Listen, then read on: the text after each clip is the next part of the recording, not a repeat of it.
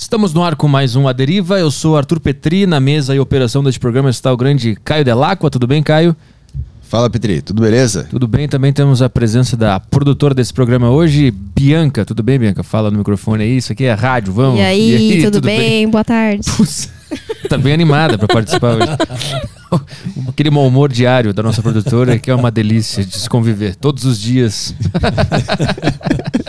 é, Sexta-feira, vamos? É, ânimo. Ânimo. Sala nova, é nossa, tá com calor. nova, vibe boa.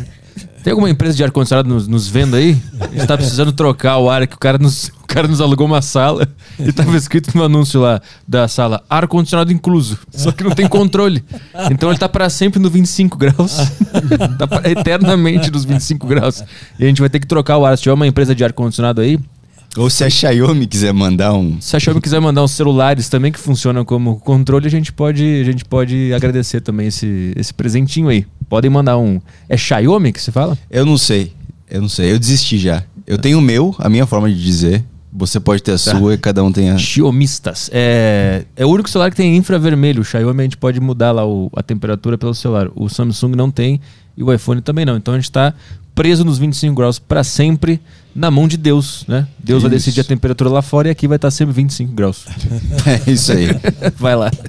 É, galera, quem quiser mandar mensagem aqui, vocês podem mandar no Telegram da Saco Cheio TV. É um Telegram que é exclusivo para os assinantes da Saco Cheio TV, que é uma plataforma com podcasts muito fodas e você assina e tem acesso a eles. E cada podcast tem seu grupo no Telegram, que é onde a galera interage e manda suas perguntas. Então, entra lá, assina Saco Cheio TV, é baratinho.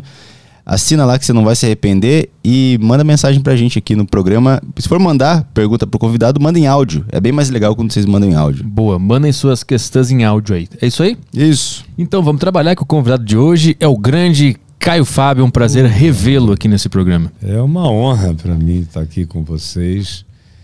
Da última vez foi um grande prazer para mim.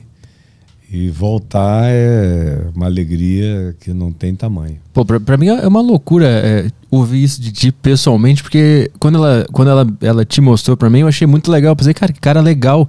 E agora te ver aqui na, na minha frente de novo é muito, é muito doido. É muito doido, né? Ela também ela te acompanha há mais tempo que eu, então é, é muito é, doido isso. Ela é muito querida, a Bianca. Queridíssima. Bom, antes de em off aqui, a gente estava conversando sobre a, o apocalipse e a história é. que vai se repetindo e tal. É. Pode explicar de novo aquele conceito de que no apocalipse já estava previsto que a história ia ficar se repetindo em ciclos? Eu quero te fazer uma é, pergunta depois. O Apocalipse ensina para gente, para quem tem olhos para observar, não é? não é todo mundo que enxerga isso. Mas para quem lê com a, e entende que o Apocalipse é uma arquitetura em movimento, você percebe que a história viaja linearmente adiante mas ela é um espiral, é uma linha que vai crescendo espiraladamente. Cada volta é maior no curso da história. Mas é como quem está subindo uma escada espiral uhum. e quando você chega no andar superior, você olha para baixo e enxerga o de baixo. Uhum. Só que nesse caso, ela vai andando na linha do tempo, crescendo. Então, de vez em quando você olha e você vê que você está repetindo o que já aconteceu antes, só que numa escala muito maior. Uhum. O Apocalipse vai aumentando as escalas do processo histórico. Mas, por exemplo, quando ele foi escrito, é, supostamente pelo apóstolo João, com 90 anos de idade na ilha de Pátimos, que era uma ilha grega para exilados políticos, e ele foi, ele morreu como exilado político. Embora, é, politicamente falando, ele fosse um anárquico. Ele não tivesse compromisso com nenhuma bandeira ou ideologia política, muito menos com o Império Romano. Mas os romanos interpretavam quem quer que não fizesse adesão ao Império Romano como sendo um cara antagônico uhum. ao Império. Ele não defendia causa terrena nenhuma. Ele cria que ele servia a um reino superior. E quanto mais livre ele e todos os outros apóstolos estivessem de vínculos humanos, políticos, partidários ou de qualquer outra natureza, mais livres para expressar o evangelho na sua geração eles estariam. Então o Apocalipse começa com uma descrição do mundo contido a Roma, uhum. a cidade das sete colinas, tudo aquilo você encontra todas as marcas históricas, geográficas, topográficas, políticas da Roma de Nero para frente.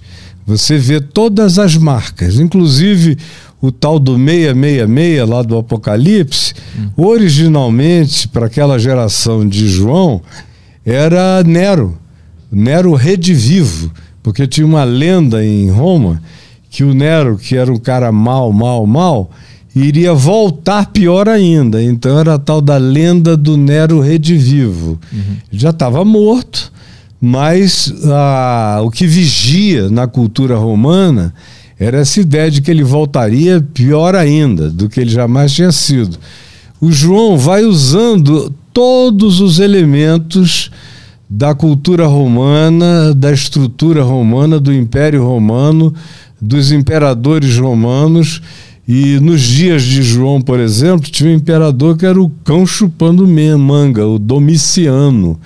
Que fez perseguição aos cristãos do nível que o Nero fez. E por isso havia uma espécie de repetição neriana nos dias de João. Nero tinha morrido em 67, 68 da presente era, e Domiciano já estava lá nos anos 90, quase 100 mas foi um grande matador de cristãos. Então, era uma espécie de re reavivamento do Nero. Uhum. Mas ele começa e vai espiralando esse negócio e vai crescendo.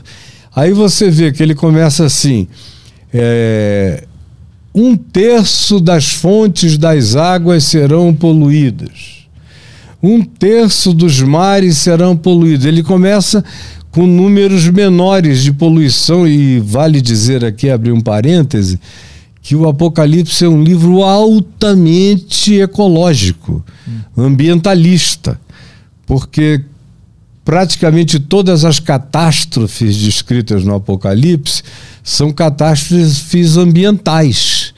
Então, são catástrofes nas águas, nas fontes das águas, nos mares, eh, no ar poluído, no céu encoberto, na lua estranha, meio ensanguentada à noite, vai crescendo. Uhum. Quando você vai chegando ao fim do livro, aí já não é mais um terço, você já está em dois terços, depois você já está com os mares todos poluídos, as fontes das águas todas envenenadas o ar todo não respirável, uhum. os poderes já transcendem ao dos imperadores romanos, já são poderes que só caberiam numa era tecnológica, por exemplo, uhum. e nos dias de João não dava nem para entender como é que o que ele estava falando podia, poderia se cumprir no primeiro século, porque não era cumprível. Aí ele diz que chegaria o tempo em que o controle político sobre a mente humana seria tão forte que controlaria o que eles chamam no grego de psiqueantropon. A alma humana seria manipulada, dirigida para todos os lados. Isso é um negócio muito contemporâneo, muito presente em todos os sentidos. A viagem para justificar isso nos dias de hoje é ilimitada de. Manipulação. Aí, outra coisa, ele diz que o juízo do Apocalipse vem sobre os que controlam as almas humanas, sobre os que destroem a natureza do planeta. No primeiro século não havia destruição ambiental que justificasse aquilo ali. As feras sofriam nos coliseus, mas não havia é, esse derrame de maldade contra a natureza como a gente foi acompanhando e da revolução industrial para cá foi crescendo e nos últimos 50 anos, desde a Eco 92, que o negócio tomou crescimentos de proporção geométrica extraordinário, né? Então, a cada dia é, apressa-se o que antes levava 300, 400 anos, sem falar que o meio ambiente da Terra ficou mais ou menos o mesmo durante alguns milhares de anos, com exceção das grandes mudanças climáticas que já faziam fazia tempo que não havia nenhuma. A Terra sofreu até hoje seis grandes mudanças climáticas, eras do gelo e tudo mais, nesse período de 4 bilhões e 500 milhões de anos do planeta. Então foram seis. A gente está agora andando para a sétima grande crise. Essa totalmente produzida pelo homem. Mas no Apocalipse diz que nós chegaríamos num tempo em que as estátuas falariam. Isso é uma descrição antiga desse movimento todo de robôs, inteligência artificial e esse controle todo de todas as coisas. É Alexa. É. Alexa falando. É, falando. e o, por exemplo, essa coisa de que todas as criaturas do planeta estariam marcadas. Ah. Ninguém existiria sem número, sem marca, sem código, sem controle, sem vigilância, sem um olhar superior. A Terra ia virar um mundo de Truman, aquele negócio que está todo mundo dentro da mesma bolha. Essa é a marca da besta que é fala É a marca bastante. da besta, desse ah. controle uhum. total. E o, a besta, o 666, é número de homem, só significa aquilo ali. Tem gente que fica tentando descobrir, usando os numerais hebraicos, os numerais gregos, descobrir o nome do cara. Mas isso nunca deu certo. Por exemplo, há 50 anos, quando eu me converti, a besta era o Nasser, presidente do Egito, porque o nome dele, se você pegasse as letras e transferisse para os numerais hebraicos ou gregos, dava 666. Uhum. Mas também o Henry Kissinger já foi a besta. Tem, uma, é, tem muita besta por aí que o já Obama ganhou o nome de besta. Na época o Obama diziam o que Obama, ele era. Obama, a extrema-direita fez o Obama virar a besta também. Eu lembro disso, ele era é, anticristo, um negócio assim, né? É. Então, mas isso é bobagem, porque 666 significa assim como existe a trindade de Deus, ah, o 666 é a exacerbação absoluta do ser humano. É o ser humano no lugar de Deus. É o ser humano tomando essa posição hum. de controle absoluto do próprio homem, da história, da natureza e de tudo mais. O número é uma, é uma analogia. É só uma analogia, porque seis é o número do homem. E a Bíblia deixa isso claro que o homem foi criado no sexto dia. Hum.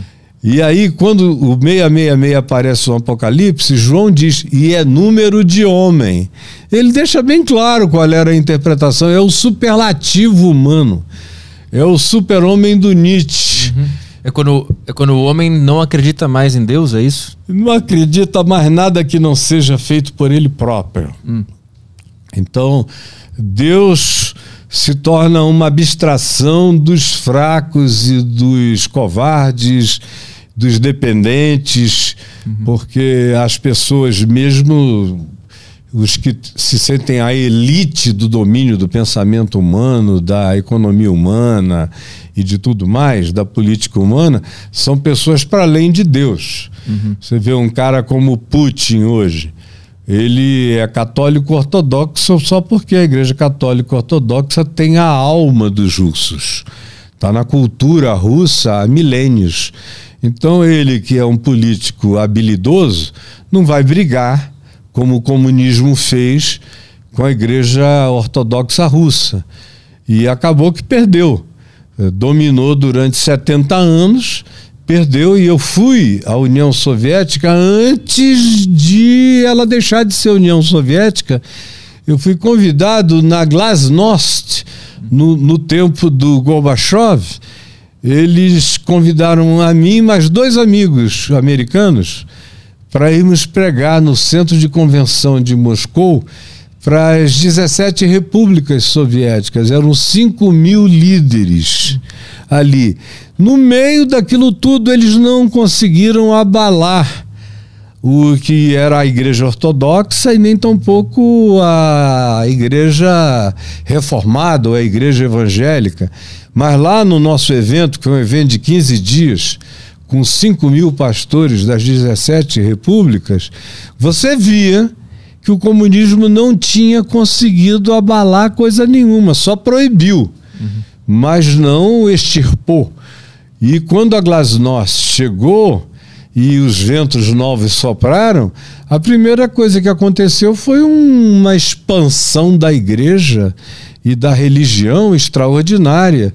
O poder dos patriarcas da igreja ortodoxa russa ficou enorme. Então, tanto é que hoje um cara como Putin, que tem teoricamente todo o poder na mão, é um absolutista, no entanto, ele consulta os caras só para dizer que consultou. Não há nenhum compromisso de que ele fará aquilo, mas ele enaltece, ele exacerba a vaidade do poder religioso. Aí o cara diz: não, ele vem, ele consulta, ele pergunta. Às vezes ele diz que não vai poder fazer exatamente do jeito que a gente gostaria, mas ele vai aproximar o máximo possível de como a gente quer, só para criar aquela média. Uhum. E isso vai estar presente a vida inteira.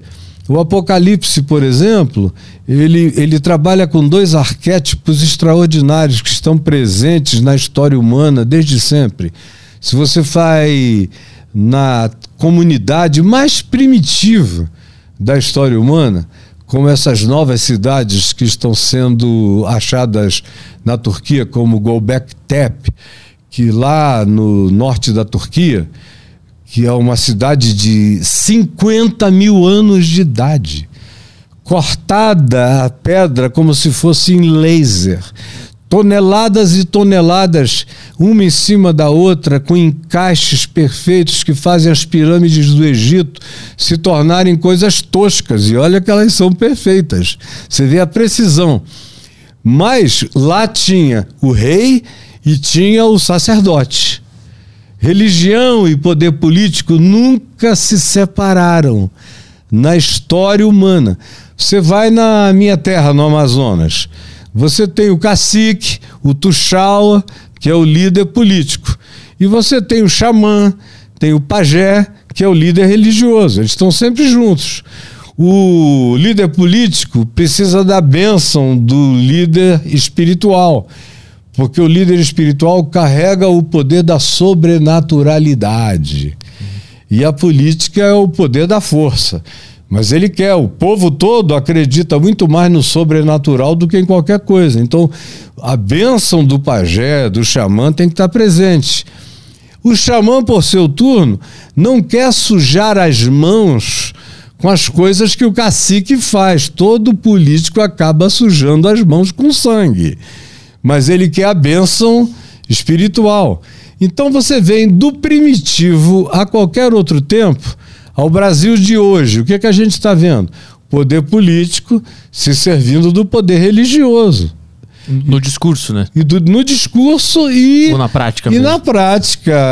Orçamento paralelo, é, pastor decidindo para onde as verbas vão. Hum. E não é só no Ministério da Educação, é em todos os lugares. Você viu isso do governo Trump.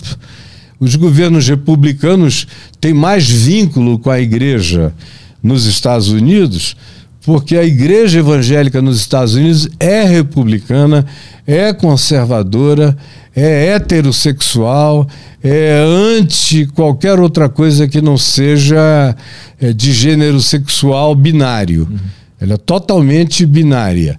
Então, qualquer coisa diferente é, é para os democratas, porque os republicanos se alinham com o Bible Belt, que é do sul dos Estados Unidos, aquele cinturão da Bíblia que toma conta de tudo uhum. e tem um poder de decisão política extraordinária, são organizados, assim como no Brasil foram se tornando cada vez mais organizados. E agora você vê O Bolsonaro está lutando agora por 40% dos evangélicos, porque 40 e tantos por cento já se bandearam para o Lula.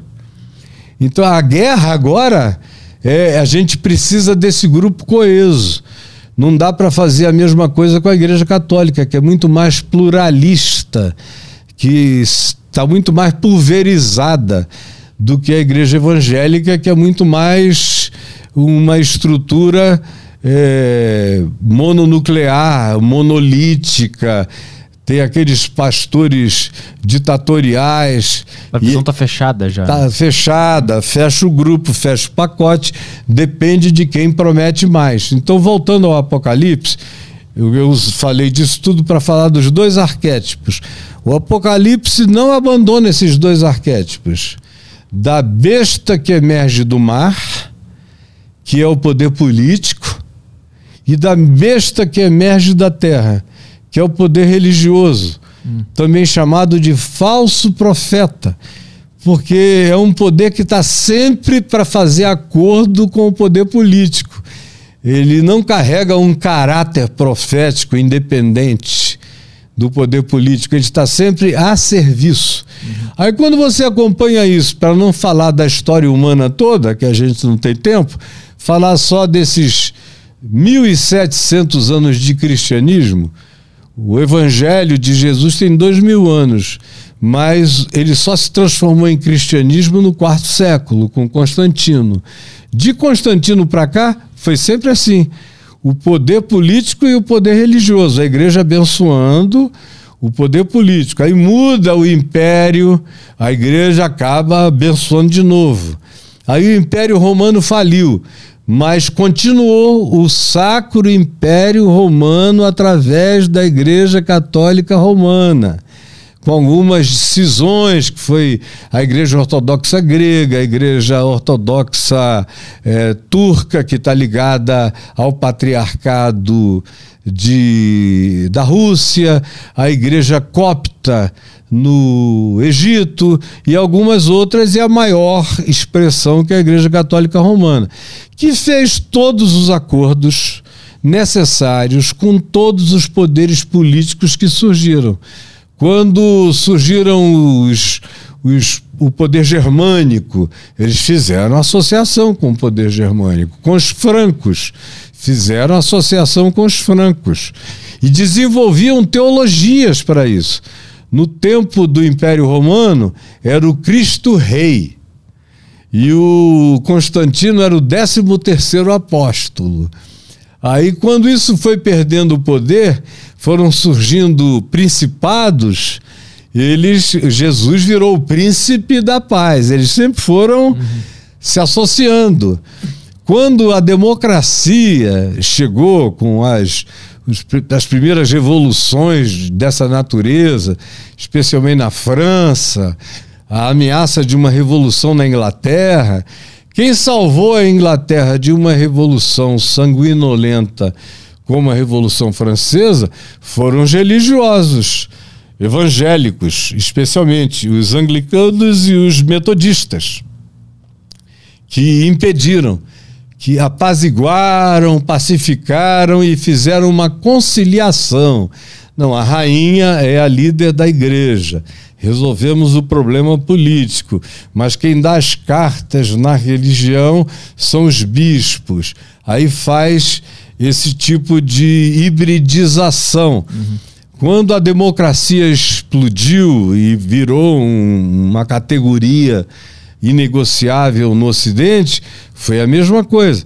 Foi a teologia do livre-arbítrio que foi desenvolvida mais do que nunca. Uhum. No, nos dias, por exemplo, da, dos pequenos principados, foi a teologia da soberania de Deus. Então a religião ela vai se adaptando para não perder o poder, o poder e influência. Político.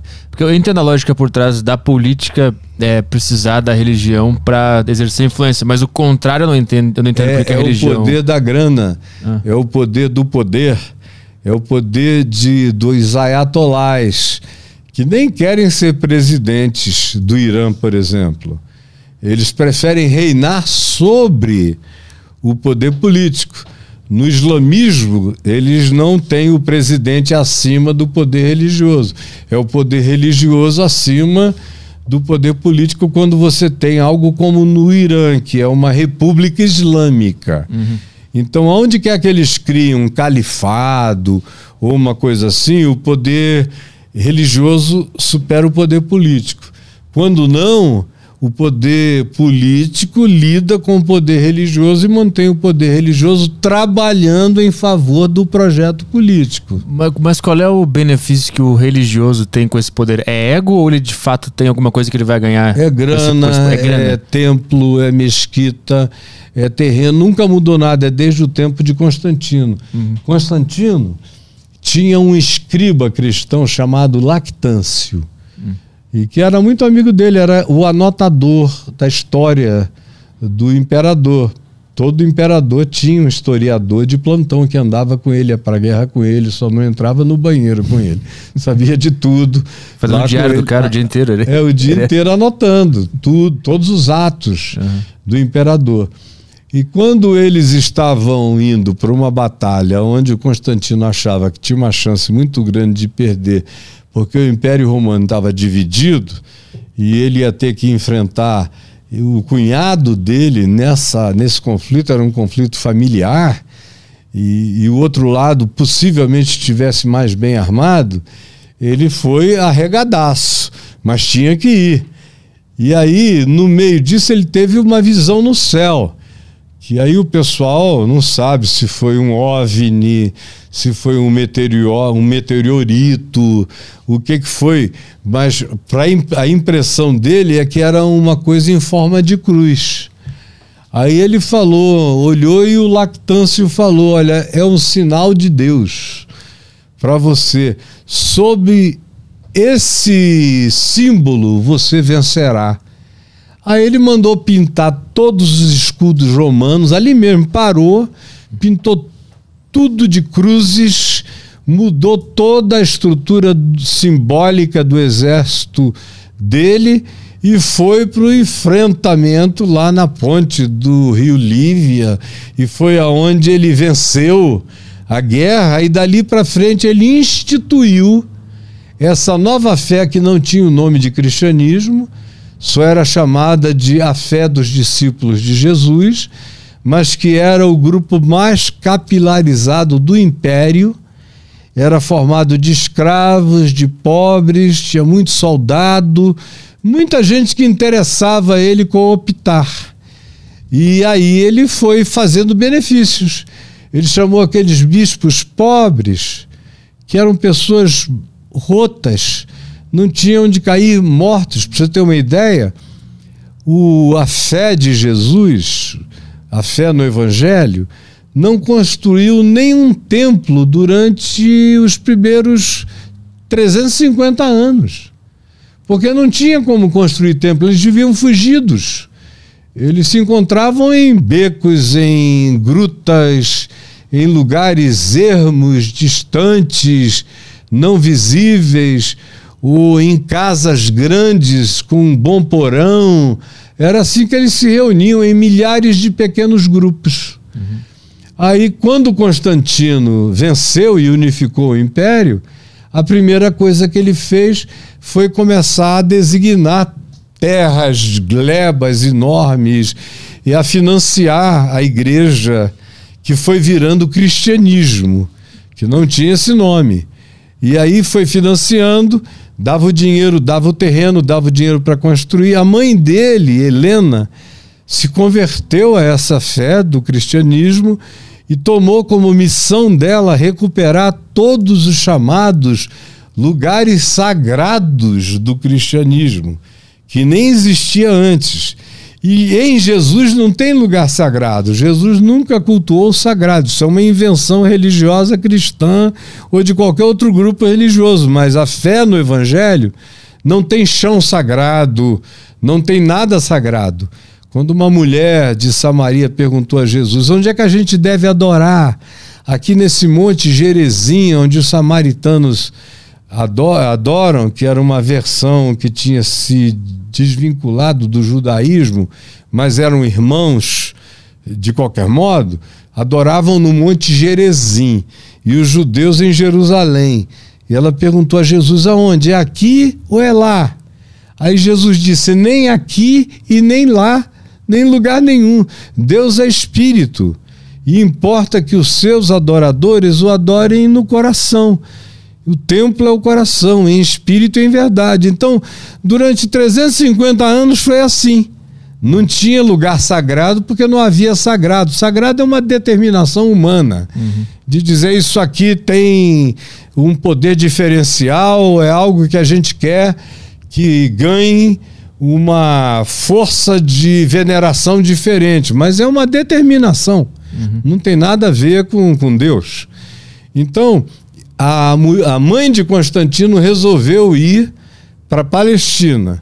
Aí ela construiu a Igreja do Santo Sepulcro, que está lá até hoje, em Jerusalém, em cima das tradições locais que diziam que Jesus tinha morrido naquele pequeno monte de pedra chamado Gólgota, que tinha cara de uma caveira. Aí ela foi e construiu acabou com a cara da caveira, acabou com tudo, embregou o negócio inteiro e fez uma catedral.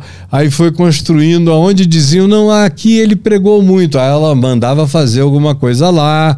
Aí depois ela foi para o deserto do Sinai.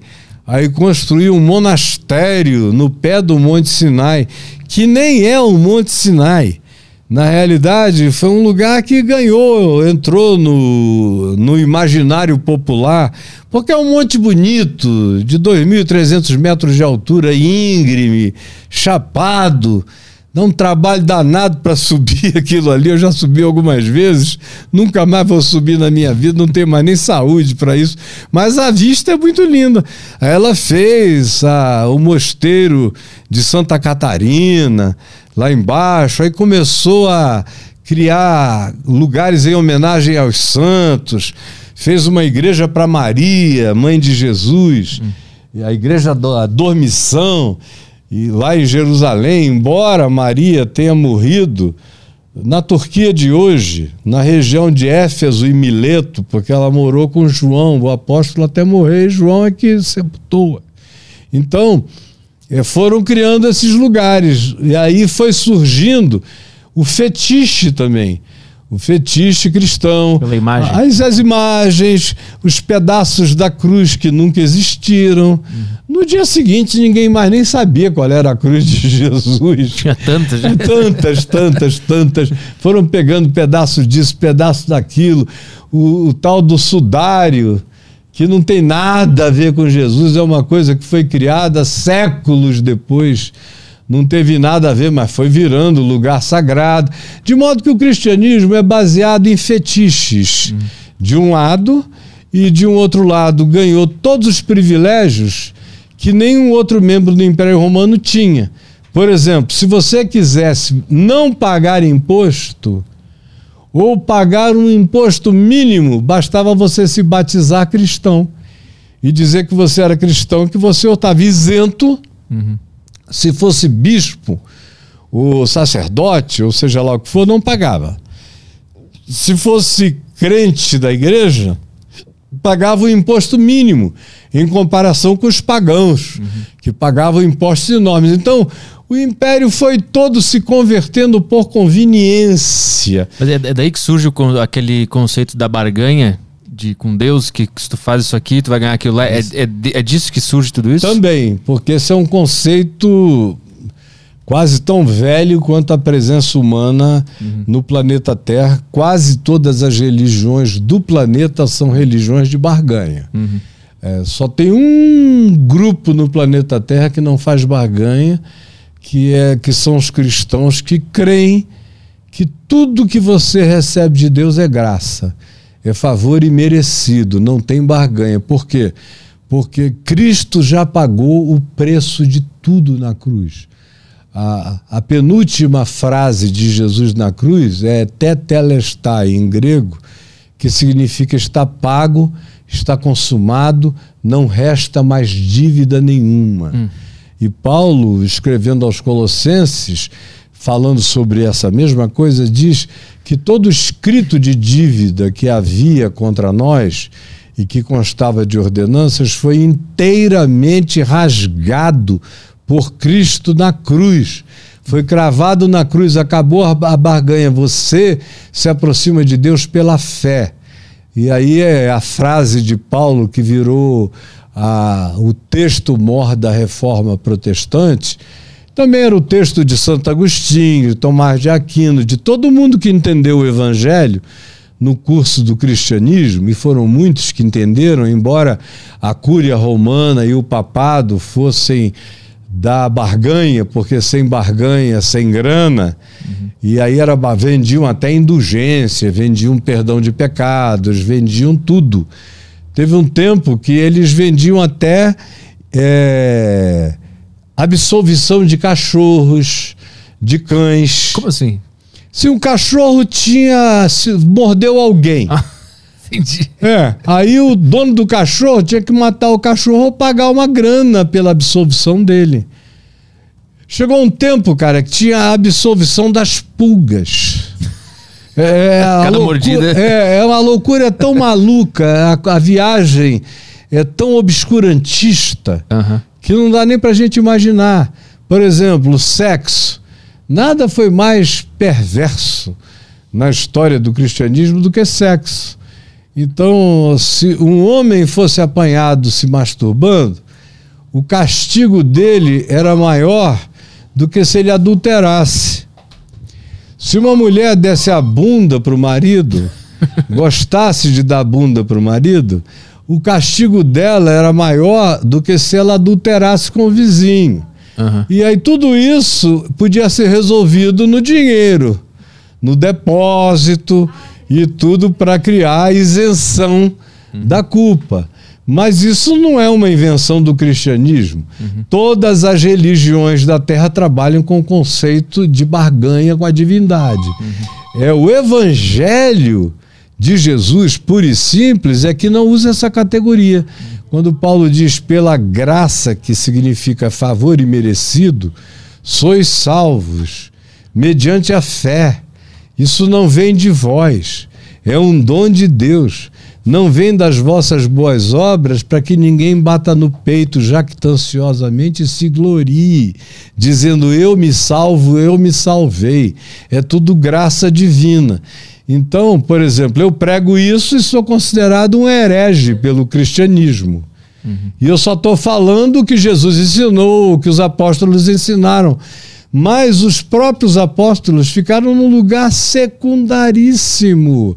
E Jesus é uma das figuras mais desprezadas do cristianismo.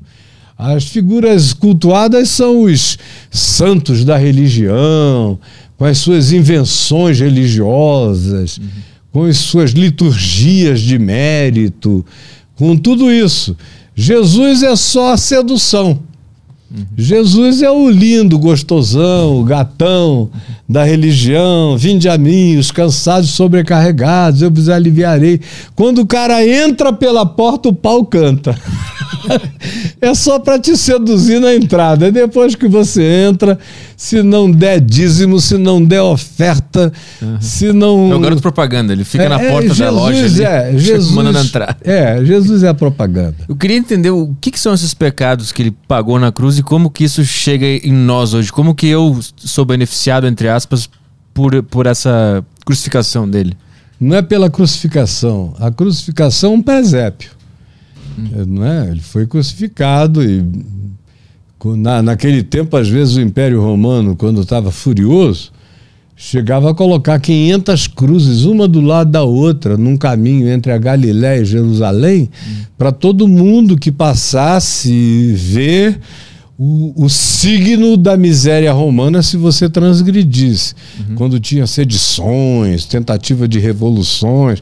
Então, cruz era o que mais tinha no Império Romano e como os judeus eh, estavam sempre em estado de rebelião contra Roma, tinha muita cruz para judeu. Então a cruz é só uma coisa que não foi inventada para Jesus, já estava lá séculos antes e continuou depois. Uhum. O conceito de, do evangelho não é sobre crucificação, é sobre a cruz, a cruz como um conceito teológico de que aquele que não teve pecado, Deus o fez pecado por todos nós. Do primeiro ser humano, Adão, o Adão arquetípico ou qualquer outro ser humano com consciência de si, até o último ser humano que vier. Então você está dentro desse favor. Você só não sabe disso. Hum. Mas você está coberto. E se você crê, o benefício é todo teu. Você não tem que andar de joelho, não tem que fazer o caminho de Compostela, não tem que pagar preço nenhum, não custa dinheiro nenhum. É simplesmente crer que já está feito. Agora, o que acontece é que você viu que ali ao lado de Jesus na cruz tinham dois malfeitores morrendo. Tinha um cara dizendo: Se tu és o Cristo, filho de Deus, salva-te a ti mesmo e a nós também. Qual é a tua? Que poder é esse? Para que que serve isso que tu fazes? Ressuscitas mortos, curas doentes, faz isso, aquilo e não consegues te salvar uhum. a ti mesmo. Salva-te a ti mesmo e a nós também. Aí o outro olhou e o outro enxergou. Porque enxergar é que é o milagre. Uhum. O milagre é discernir. Tinha um do lado, na mesma distância, quase mão com mão, sem vir entender nada. E com ódio até da inoperância de Jesus.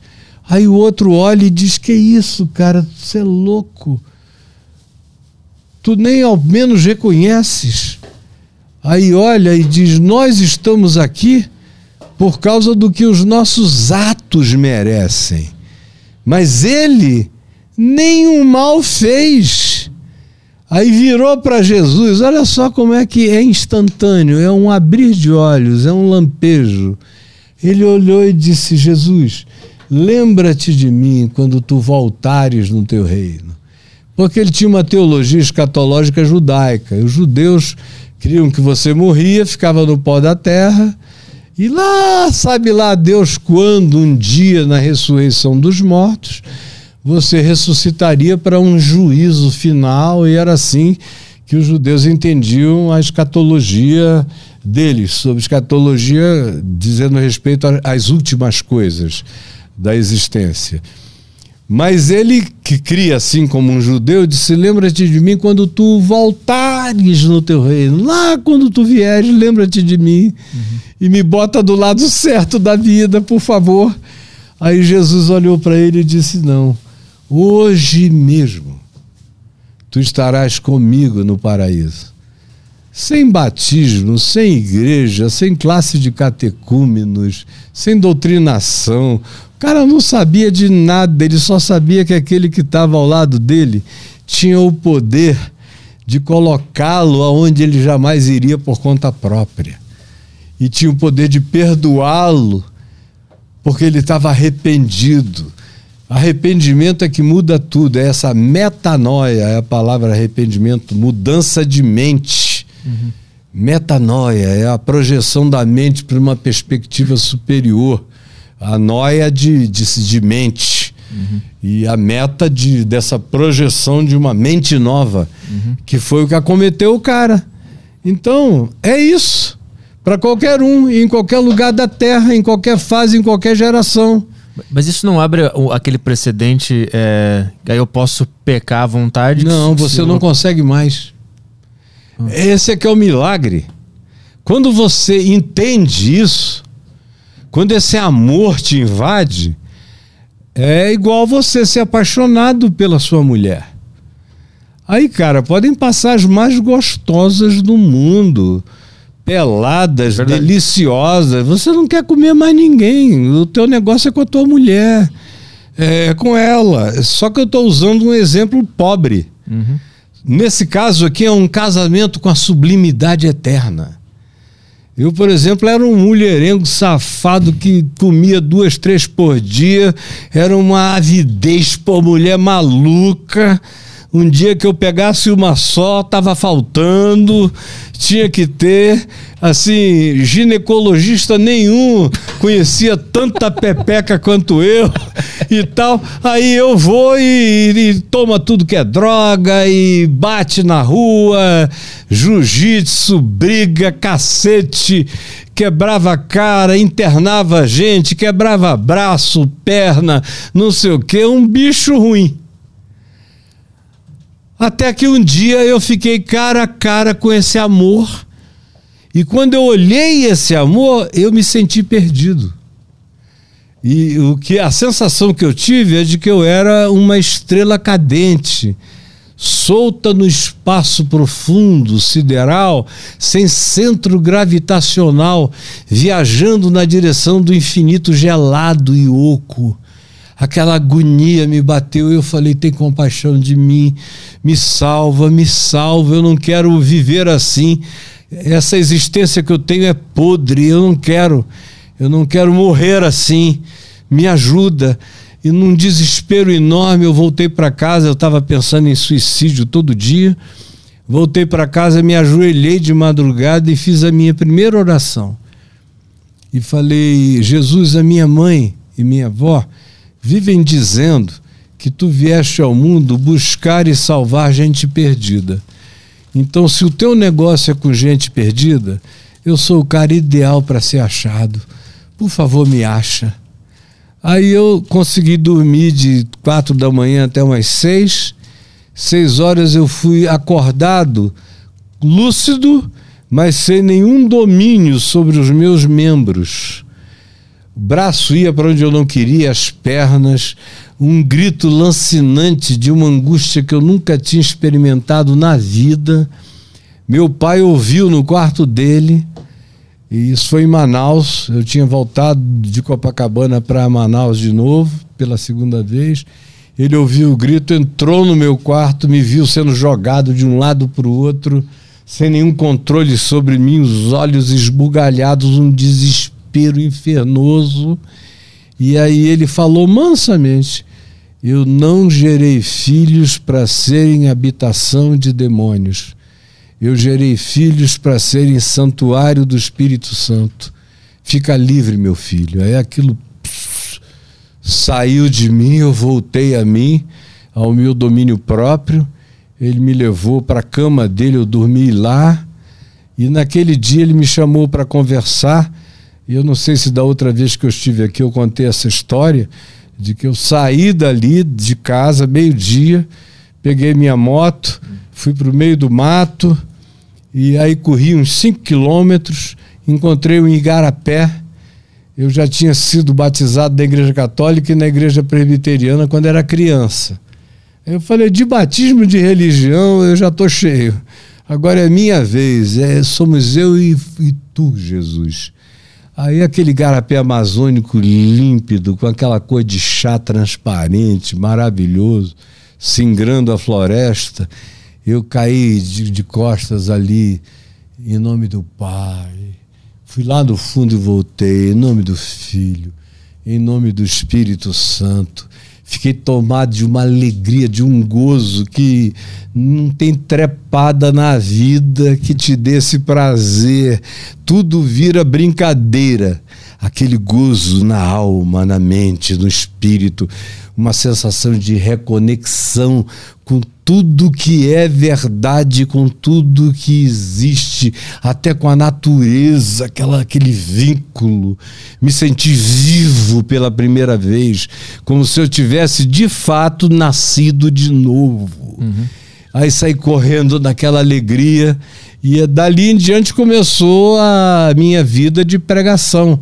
Eu não consegui mais parar Nunca mais as mulheres passavam lá na porta de casa com aquelas motos, com aquelas bundas lindas. Cara, vamos lá, cara, se a gente já não sai há uma semana. E eu, eu saía com quem, me, com quem ia passando. Uhum. Eu, eu era muito conhecido na cidade toda, então era uma facilidade para mim. Aí e eu, eu, ia lá fora e dizia: Olha, eu não estou mais fazendo isso. O quê? Você parou de trepar? Aí falei: Não, eu só vou trepar agora com a mulher que eu amar. e como eu não amo ninguém, é, você é só gostosa, então eu vou lá te comer. Você tem tudo gostoso. Eu gosto de comer de cima para baixo, você todinha. Mas não tô mais afim. Mas como é que funciona isso? É, A partir do momento que tu começa a crer e tem essa fé, é impossível. Não, não Ou a, é a impossível. vozinha do, do capeta ainda fica ali. Ele fala. Ah. Agora, você ganha um poder de dizer não. Uma coisa tão sublime entra em você que é como você trocar um manjar por bosta. Você diz, eu não vou voltar a comer bosta. Uhum. Porque você provou uma coisa tão maravilhosa, tão de outro mundo. É, você passa a respirar um oxigênio da eternidade. Uma coisa completamente nova toma conta de você. E essa alegria existencial. Para um cara que queria se matar todo dia, de repente eu fiquei cheio de Deus, cheio de Cristo em mim. E isso foi crescendo, crescendo, crescendo. Tinha tentação? Tive várias. É, o, o impulso do pecado, ele tá em todo mundo. Tá em todo mundo e, e se você alimentá-lo, ele fica malhado. É igual e- exercício. Você vai para academia todo dia, você fica saradaço. E você alimentou uma musculatura. Eu passei a alimentar uma outra musculatura diferente. Meu pai me ensinou a jejuar, a orar e a ler o Novo Testamento. Eu li tanto o Novo Testamento que eu fiquei com o Novo Testamento de cor na minha cabeça. Eu era capaz de alguém dizer, cita a carta de Paulo aos Efésios. Eu me levantava, são seis capítulos. Eu, tá, tá, tá, eu, Paulo, apóstolo de Jesus Cristo, tá, tá, tá, tá, fechava o olho, o texto estava todo da minha cabeça. E assim a Bíblia inteira. Você vê que eu vou para os lugares, eu não levo Bíblia porque eu não preciso, ela está dentro de mim. Tá no hardware já. Tá, tá, instalado. tá rodando aqui o tempo todo. E, e é poderoso. Agora, eu fui exercitando. Eu me lembro que no primeiro ano eu ainda dei umas sofridas legais, aquelas gostosas. Eu me lembro que um dia eu fui. Eu estava trabalhando na prefeitura como fiscal de obras. E aí eu tinha que autuar obras irregulares, não sei o quê. Foi assim que eu me converti.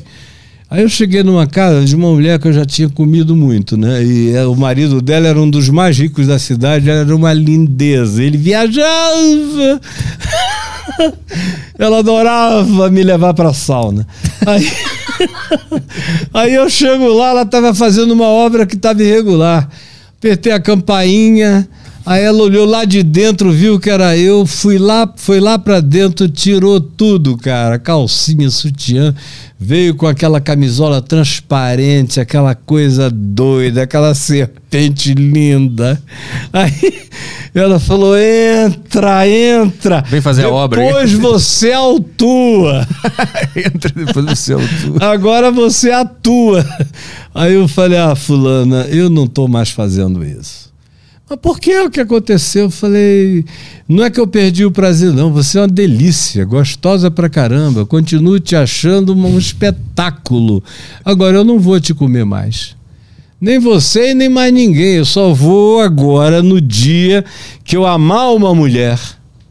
Porque eu nunca tinha amado ninguém, era uma coisa. Tinha, aquela variedade de mulher faz você não amar ninguém. Você não ama na variedade, você ama na exclusividade. E eu não tinha ainda encontrado essa exclusividade, eu falei, eu vou ficar por aqui. E fui ficando, fui ficando, até que eu encontrei quem eu achei que podia ser uma pessoa com a qual eu viesse a constituir um relacionamento contínuo, não objetico, não utilitário. E foi assim. E aí você desaprende isso. O que aconteceu? Ninguém acreditava que um cara como eu, que tinha aquela avidez por mulher e por sexo tão grande, pudesse um dia ficar tão livre disso como eu fiquei. Olha, eu vivi os outros anos todos sem lascívia. Depois de um ano, um ano e meio, dois anos, que a musculatura do espírito foi ficando forte. E, e quanto mais eu pregava o evangelho, mais forte eu ficava. Quanto mais eu orava, jejuava, mais denso eu ficava. Quanto mais o Novo Testamento e o Evangelho estavam dentro de mim como um software contínuo, rodando, mais alegre e forte eu ficava, aquilo tudo foi parando. Eu tive situações de chegar em lugares, a pessoa dizer, entra, peraí que eu vou lá dentro. Aí eu voltava, ela dizia, vem aqui. Eu chegava lá, ela estava peladona, aquela mulher gostosa, linda, com aquelas pernas, aquelas coxas, dizendo, vem cá, meu gostoso. Aí eu ia, botava a mão na cabeça dela e dizia, Senhor, eu quero pedir que tu abençoes a fulana ela está carente pra caramba, ela pensa que sou eu e que é o meu aparato que vai trazer alguma coisa, mas amanhã ela vai querer outra vez. Ela está precisando é conhecer esse amor eterno. E ela reagia como? Elas ficavam perplexas. Perplexas. Ninguém podia dizer que eu estava broxa porque eu não estava. Olhava para mim e via que tinha um vigor, mas que estava noutra direção. Uhum. A mesma coisa foi com briga. Eu era um cara brigão. Eu nunca procurava briga. Mas eu não perdia uma chance de arrebentar um mal criado. Partia para as cabeças o jiu-jitsu, tira o medo. Uhum. Ainda mais naquele tempo que ninguém sabia jiu-jitsu. Hoje em dia todo mundo sabe um chãozinho. Para se defender, fazer uns pro, não sei o que e tal. Naquele tempo ninguém sabia. O cara era um alterofilista, mas era um, uma virgem de luta. Só tinha músculo. Você entrava o bicho ali, double leg, e metia ali o cacete. Daí pegava a cabeça dele, pá, na calçada, ele ficava lá.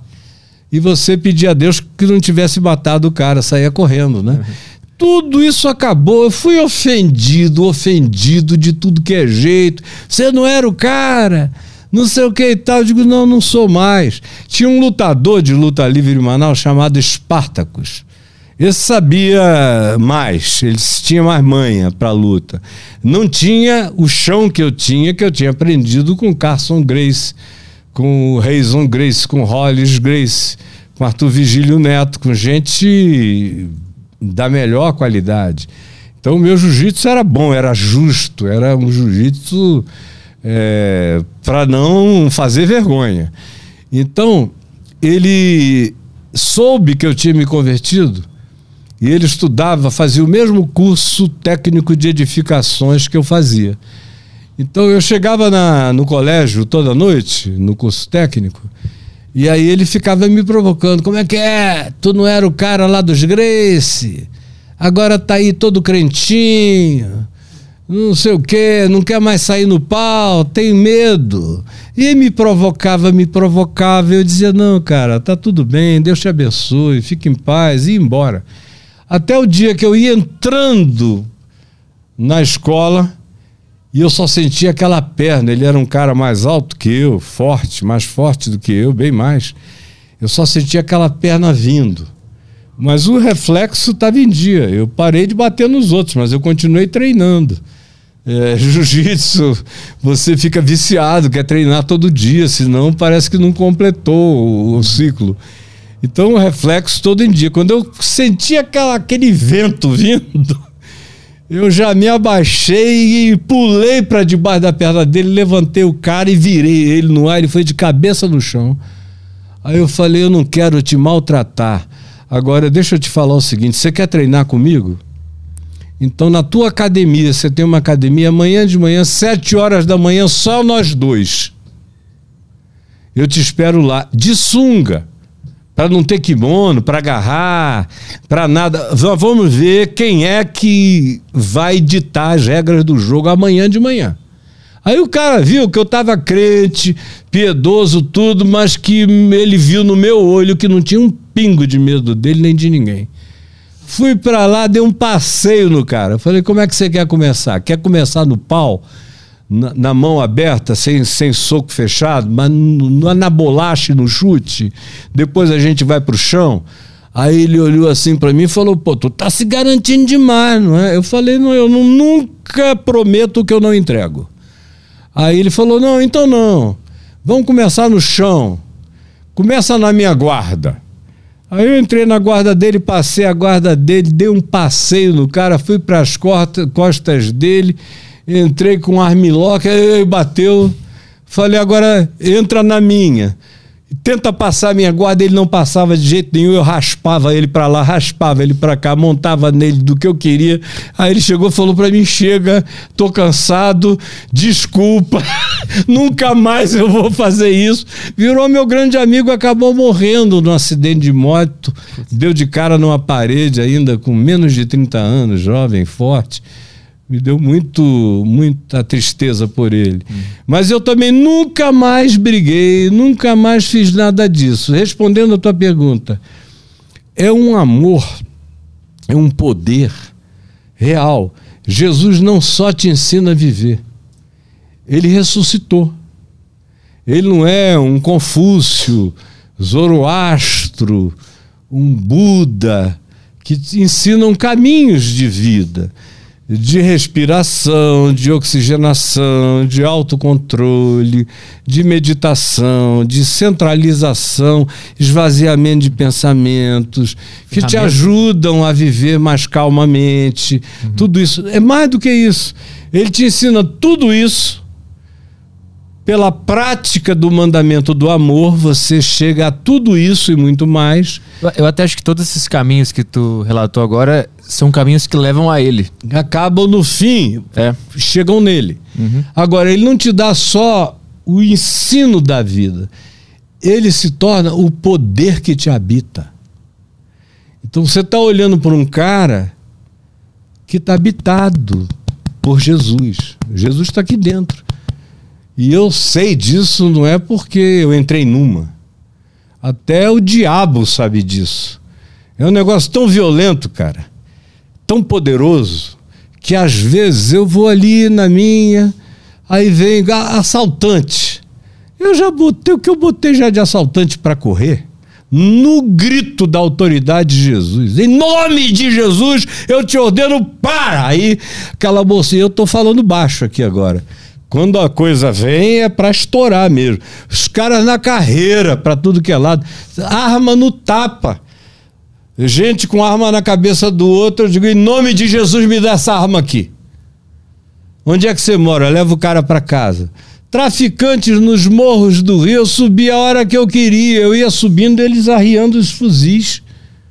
Arriando os fuzis, porque o sujeito vai vendo, vai vendo que onde há uma falta de medo desarmado em você. Isso aqui é extraordinário. E eles começam a identificar a presença que te habita. Eu atendi ao pessoal de Bangu 1 no auge de Escadinha, Gregório Godo, Celcinho da Vila Vintém, professores que criaram o Comando Vermelho.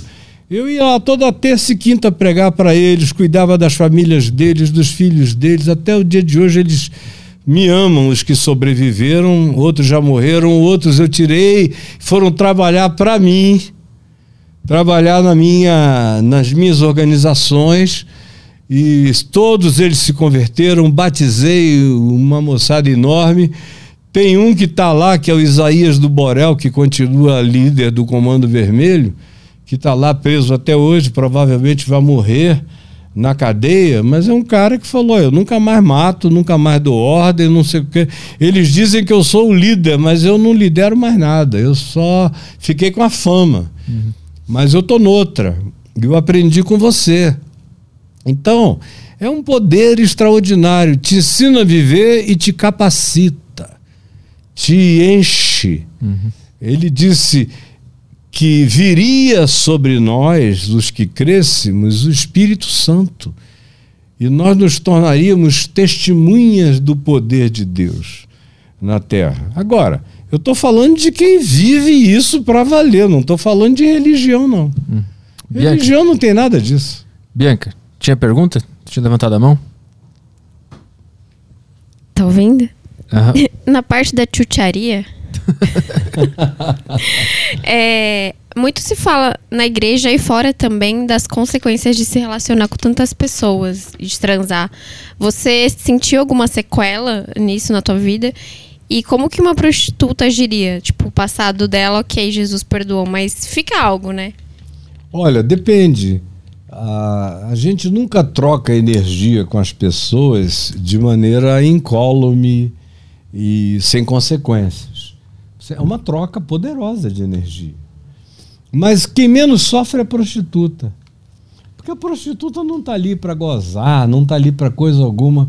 Você tem trocas muito mais perniciosas é, que não são as das prostitutas. Você vê que Jesus tinha uma relação íntima com as prostitutas.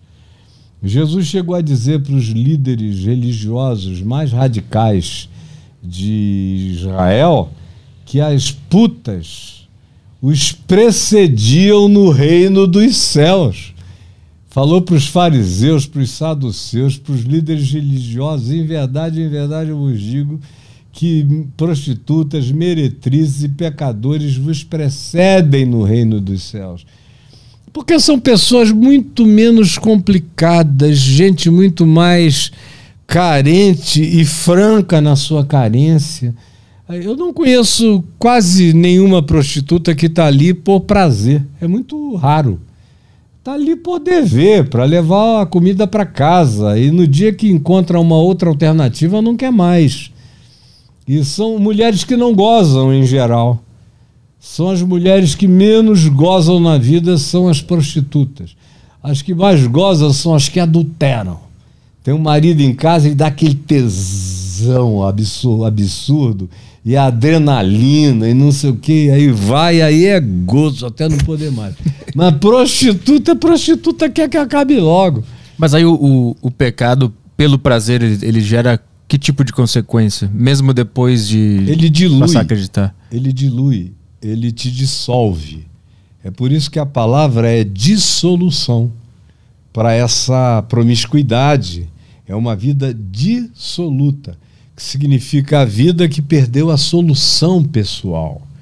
Ah, você vai perdendo a identidade, ela vai ficando difusa, o caráter vai ficando amorfo, os pensamentos vão ficando confusos, você perde a sua linha de, de alinhamento entre caráter, emoção, sentimento e pensamento, fica todo desencontrado. Você vê, às vezes, a pessoa defendendo uma coisa, praticando outra, um desencontro total. E há essa pasteurização do ser. É o que gera você fica pasteurizado, vira, vira massa disforme, vira líquido. Mas qual é a função do, do pecado? Por que ele existe? O pecado é aquilo que a gente escolhe e que nos faz mal. A única razão do pecado ser pecado é o mal que ele faz a quem o pratica. Mas por que, que Deus botou o pecado na nossa existência? Por que, ele existe como possibilidade? É, ele botou assim, ó, de, pode comer o que você quiser, né? Lá no jardim, usando o jardim como arquétipo, metáfora e tudo mais uhum. do Éden. Podem comer de tudo, com a vontade, não tem problema. Só da árvore do conhecimento do bem e do mal é que vocês não devem comer porque no dia em que vocês comerem, quando vocês morrerem, vocês morrerão. É o que está dito no hebraico. Não é que ninguém morresse antes. A morte física sempre existiu. É, o leão morria, a girafa morria, o, qualquer um morria. Os dinossauros tinham sido extintos. A morte física existia. Agora, o ser humano é que tinha sido dotado de consciência e de uma dimensão que nenhuma outra criatura tinha na criação. E aí o que se diz é: se você fizer isso, você vai conhecer o bem sem conseguir praticá-lo e vai conhecer o mal sem conseguir rejeitá-lo. E aí isso vai te destruir. O bem que você sabe não pratica hum. te mata. E o mal que você sabe que faz mal e você come te envenena. Então, no dia que você morrer, você vai virar pó. Você perde a transcendência. Ao mesmo tempo em que, filosoficamente, era a única porta para o livre-arbítrio. Não existe porta para o livre-arbítrio sem alternativa de não livre-arbítrio. Se eu pudesse ter livre-arbítrio sem alternativa, eu seria um androide, um robô, uma inteligência programada, incapaz do amor. Seria um amor não espontâneo, seria um amor de software, uhum. seria um amor que não era amor. Então seria amor de robô daqui a 30 anos, é quando vai ter muita gente trocando mulher por robô gostosa, com carne é, sintética. Já, acontece isso, já, já. É, e daqui a é. pouco vai ter assim um que você não vai conseguir nem diferir uhum. o negócio. Vem, vem com hálito de gente, vem com tudo. Então, mas ela tá ali programada para você, ela é tua serva, você é o amo. E não tem livre-arbítrio. O livre-arbítrio só pode acontecer se eu tiver a possibilidade de escolher morrer. Eu tenho que ter a liberdade de morrer. Eu não, se eu sou forçado a viver e a vida que eu tenho não tem alternativa para fora do que foi designado, isso aí não é vida, isso é uma programação que hoje em dia a gente sabe fazer muito bem. Agora, o arbítrio da escolha é o que torna tudo lindo, sublime e maravilhoso. Então o pecado tem a função de sustentar o livre-arbítrio. O pecado, ele é a porta, a porta dimensional do livre-arbítrio. Eu escolho não entrar ou eu escolho entrar. Como eu também posso escolher, para eu escolher o bem, eu tenho que ter a antítese do bem.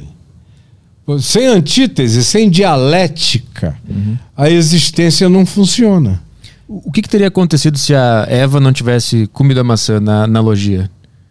Eles teriam vivido até o dia em que teriam morrido e teriam transcendido. Teriam tido seus filhos. Agora, é muito difícil você imaginar um, num mundo de carne, sangue, matéria e tudo isso, que a gente também não sabe quanto tempo aconteceu.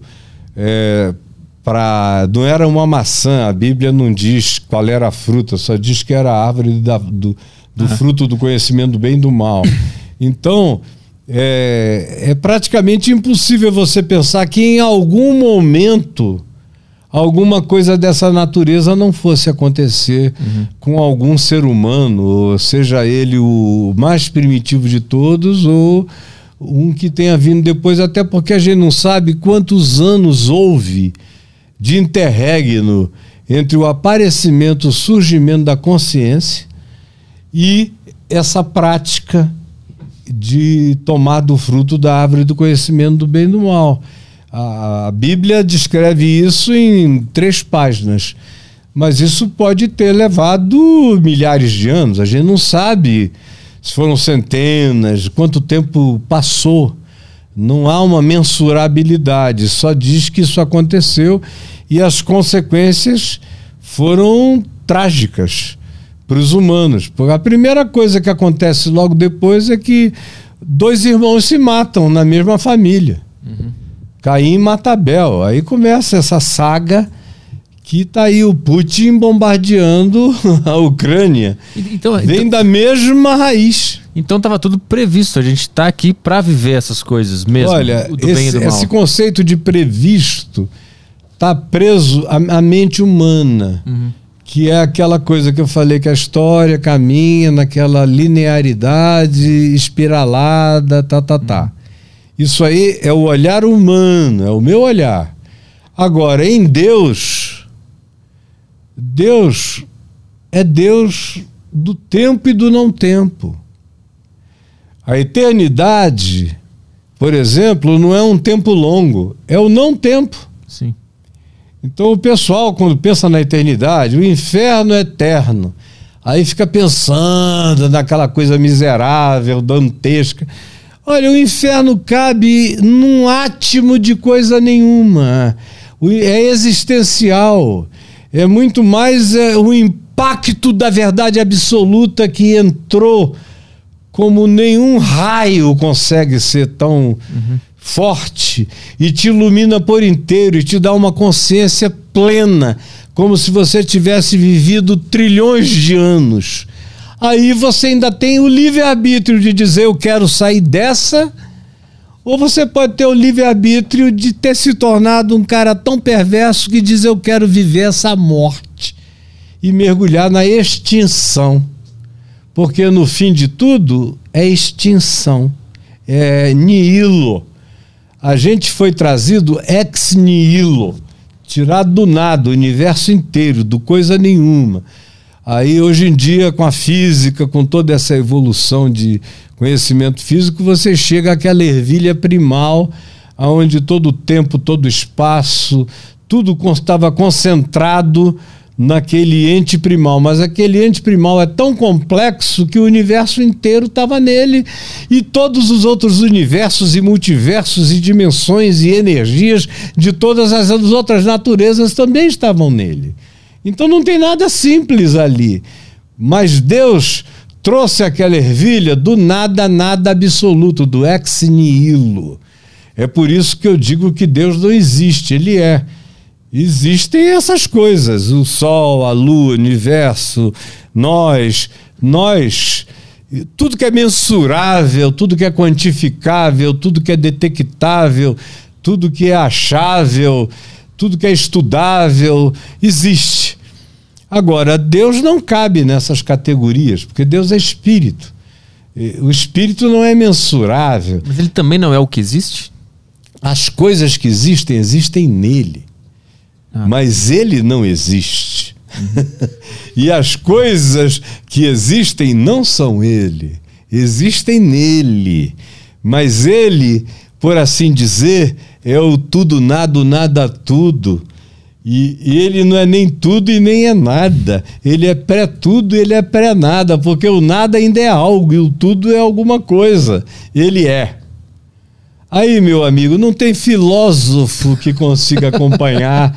É por isso que os filósofos não me chamam para discutir, porque a cabeça deles dá um nó. Eles aprenderam Sócrates, os pré-socráticos, os platônicos, isso e aquilo, os existencialistas, mas tudo tem começo, meio e fim, é tudo muito pobre. Mas dentro da lógica da história que a gente aprende, por exemplo, da Adão e Eva, existe ali um, uma, uma lógica e uma estratégia acontecendo. Se comer do fruto, vai acontecer tal coisa. É, tem uma homem. lógica ali. Mas essa história foi criada pelo homem ou ele detectou essa lógica de Deus acontecendo? O que eu ia dizendo e não disse é que para Deus não existe passado, nem presente, nem futuro. Sim. A gente está aqui, numa deriva, né? Aí na minha cabeça eu te digo que Abraão existiu, que Noé existiu há mais de 4 mil anos, 5 mil anos, que Abraão existiu há quase 4 mil anos, que Moisés existiu há 3.450 anos, que Jesus foi há 2 mil anos. Mas para Deus, tudo está acontecendo. Uhum. Adão está surgindo junto com o último ser humano que existirá. Então, a, a, física entende bem isso, a física quântica, a mecânica quântica entende esse conceito. A teologia não, a filosofia não, e a linearidade do raciocínio humano não. Mas não é por falta já de evidência científica de que passado, presente e futuro habitam uma única realidade. Mas então por que, que a consciência que surgiu dentro desse cenário é linear? Ah, porque eu sou linear, porque eu sou finito. Então, em mim só cabe o linear. Por que a gente é finito? Porque nós somos criaturas. Eu não sou Deus. então, eu tenho, eu, eu, eu, tenho, eu tive começo e vou experimentar a vida eterna. A vida eterna é a qualidade da vida de Deus em mim. Eu não irei experimentar, eu já estou experimentando, como Jesus disse: aquele que crê em mim não entra em juízo, já passou da morte para a vida eterna, já estou habitado. Eu só estou ainda condicionado, preso ao espaço-tempo.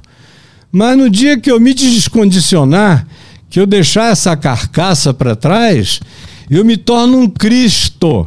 Olha para mim. Você está vendo um Cristo. E não é heresia, foi Jesus quem disse isso. É Paulo quem diz isso, são os apóstolos que dizem isso. Que eu fui feito à imagem e semelhança de Deus. Jesus, quem é Jesus? Jesus é o Cristo eterno encarnado há dois mil anos. Mas o Cristo não começou em Jesus. O Cristo é Deus antes de Big Bang, antes de qualquer coisa. Ele é aquele em quem todas as coisas foram criadas. É aquela fórmula de João, no Evangelho de João, que ele usou o palavreado lá dos gregos pré-socráticos, do pessoal de Tales de Mileto, que foi quem desenvolveu o conceito do átomo e o conceito da, do verbo como sendo a razão primal de todas as existências, a, a, propulsão de todas as existências, aquilo que é de si mesmo. E eles chamavam de o verbo, o logos, no grego. Então, João se apropriou dessa expressão para dizer: no princípio era o verbo, o logos. O Verbo estava com Deus e o Verbo era Deus. Todas as coisas foram feitas por intermédio dele. E sem ele, nada do que foi feito se fez. Paulo diz que em Cristo tudo que existe subsiste. Diz que ele é a expressão exata do ser, do caráter, do amor de Deus. Porque esse Deus que é para nós só conceito, porque não dá para ir para além disso, ninguém nunca viu e nem verá. Quem o manifesta para sentidos e consciências, não só humanas, mas universais, porque eu estou morando aqui na Terra, conversando contigo na linearidade do espaço-tempo. Mas eu sei que existem dezenas de outros universos paralelos a esse, diferentes desse, de outras energias, aquilo que a gente chama de anjo. É uma linguagem, é uma designação semântica dos hebreus significa mensageiro, porque quando os caras apareciam para dizer, olha, não faça isso, vai por aqui que você não vai se danar. É, mensageiro, era um correio, era um e-mail concreto, personalizado, com uma mensagem. Mas eles têm diversas dimensões. Uns são chamados de anjos, outros de arcanjos, que são os que estão num, num nível de principado civilizatório de outras civilizações superiores. Tem querubins, tem serafins, tem no livro de Ezequiel, capítulo 1 e capítulo 10, tem aquelas rodas que parecem o disco voador cheias de olhos por todos os lados que Ezequiel viu e que tinham cambotas e pousaram na frente dele há, há quase 3 mil anos atrás. E ele ficou tão espavorido que caiu morto de pânico de ver aquilo. Se um equipamento desse, o cristal líquido ali da tela do computador do Caio, fosse mostrado para um cara primitivo, ele ia dizer que era mágica, que os deuses tinham aparecido e o Caio era o representante de Deus. Porque tecnologia e magia são mais ou menos a mesma coisa. Para quem não tem o conhecimento, é que a gente já nasceu nisso, os nossos filhos já sabem fazer assim e assim, e com um ano e pouco já botam um dedinho no que querem ver. Mas a nossa tecnologia já foi a magia dos antigos. Eu creio não creio por causa de teoria, nem do Eric von Däniken, nem de nada disso. Eu creio porque eu vi. Eu vi. Quando eu tinha 14 anos, eu, meu pai e 13 amigos do meu time de futebol, estávamos indo jogar em Bom Jesus do Itabapuana, perto de Itaperuna, quase na fronteira com o Espírito Santo. Eu vi. A gente vinha numa Kombi quando apareceu aquela bola Parecia um estânio Um negócio assim cinza, sem brilho, mas que parecia que enxergava, parecia um olho imenso, parado na estrada.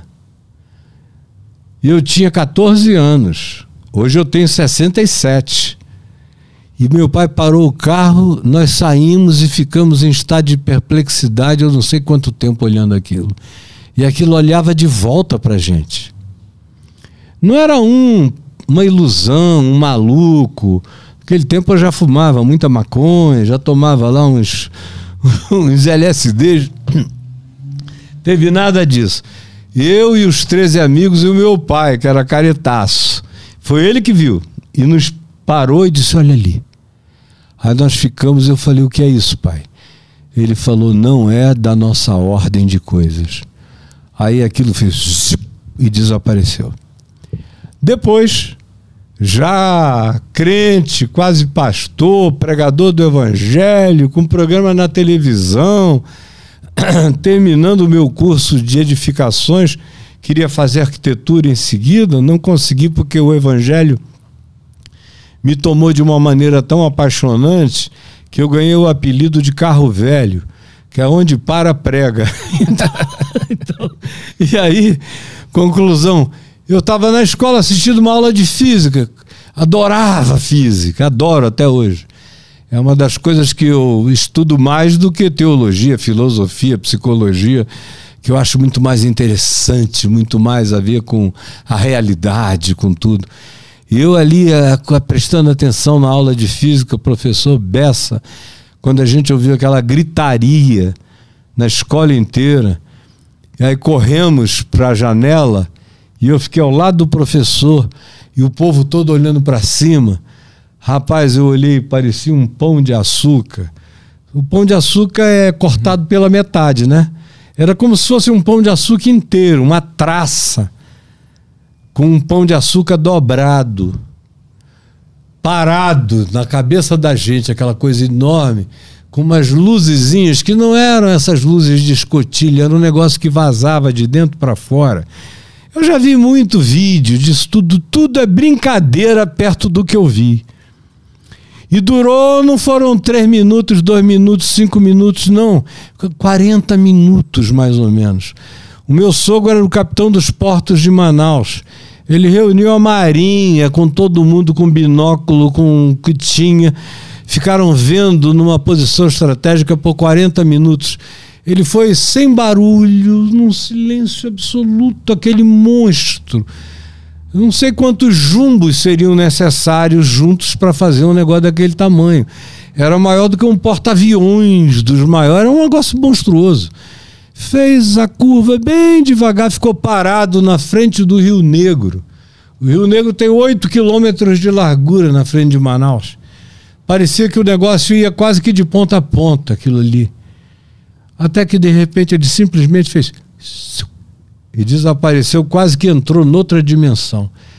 Então, um cara que tem essa história e que não é doido, e que confia na sua cognitividade, na sua inteligência, na sua maturidade mental, olha para o mundo, olha para o universo, tem base na física, nisso e naquilo, mas se eu não tivesse, não precisava. A Bíblia me oferece nove ou dez camadas dimensionais mencionadas nela. Uhum que é mais ou menos o que a teoria das cordas oferece para nós hoje e que a boa parte da física oferece para nós hoje. E os antigos já conheciam. Essas coisas estavam presentes, os persas conheciam isso, os hebreus conheceram isso desde o início. E aquilo que a Bíblia chama de anjo, arcanjo, tudo, são seres de outras dimensões aqui entre nós. Alguns são do bem, outros nem tanto. E Paulo diz que a nossa luta não é só contra carne, sangue, hormônio, tesão, isso, aquilo, aquilo outro.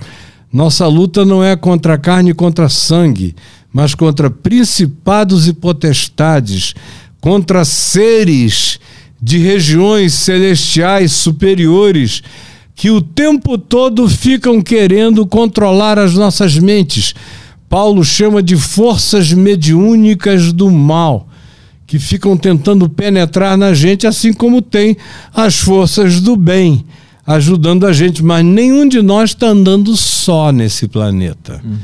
A gente está cercado por uma multidão de invisibilidades. E eu tenho muito pena da, da, muita pena da ciência que não consegue enxergar para além disso. Hoje em dia, a física, por causa da mecânica quântica, já chegou à conclusão de que a, um mesmo objeto tem recíprocos que podem habitar o outro lado da galáxia que você olha para um, uma partícula subatômica, você altera pelo olhar, que, ou seja, a mecânica quântica abriu uma porta teológica metafórica, de ilustração arquetípica para o significado do mundo espiritual, uhum. que é uma coisa muito linda. E eu tenho pena de filósofo que não estuda mecânica quântica para melhorar a concepção e a elevação da sua filosofia. É, filósofos e teólogos ficam todos reduzidos todos à idade da pedra, uhum. enquanto não dão esse salto quântico. Eu queria te perguntar uma coisa tem como eu chegar em Jesus sem conhecer o conceito de Jesus? Tem. Eu conheço muita gente que conheceu Cristo sem nunca ter ouvido falar de Jesus. Muita gente. Porque a minha história. Eu vou te contar para ver se tu, tu vê o que, está acontecendo.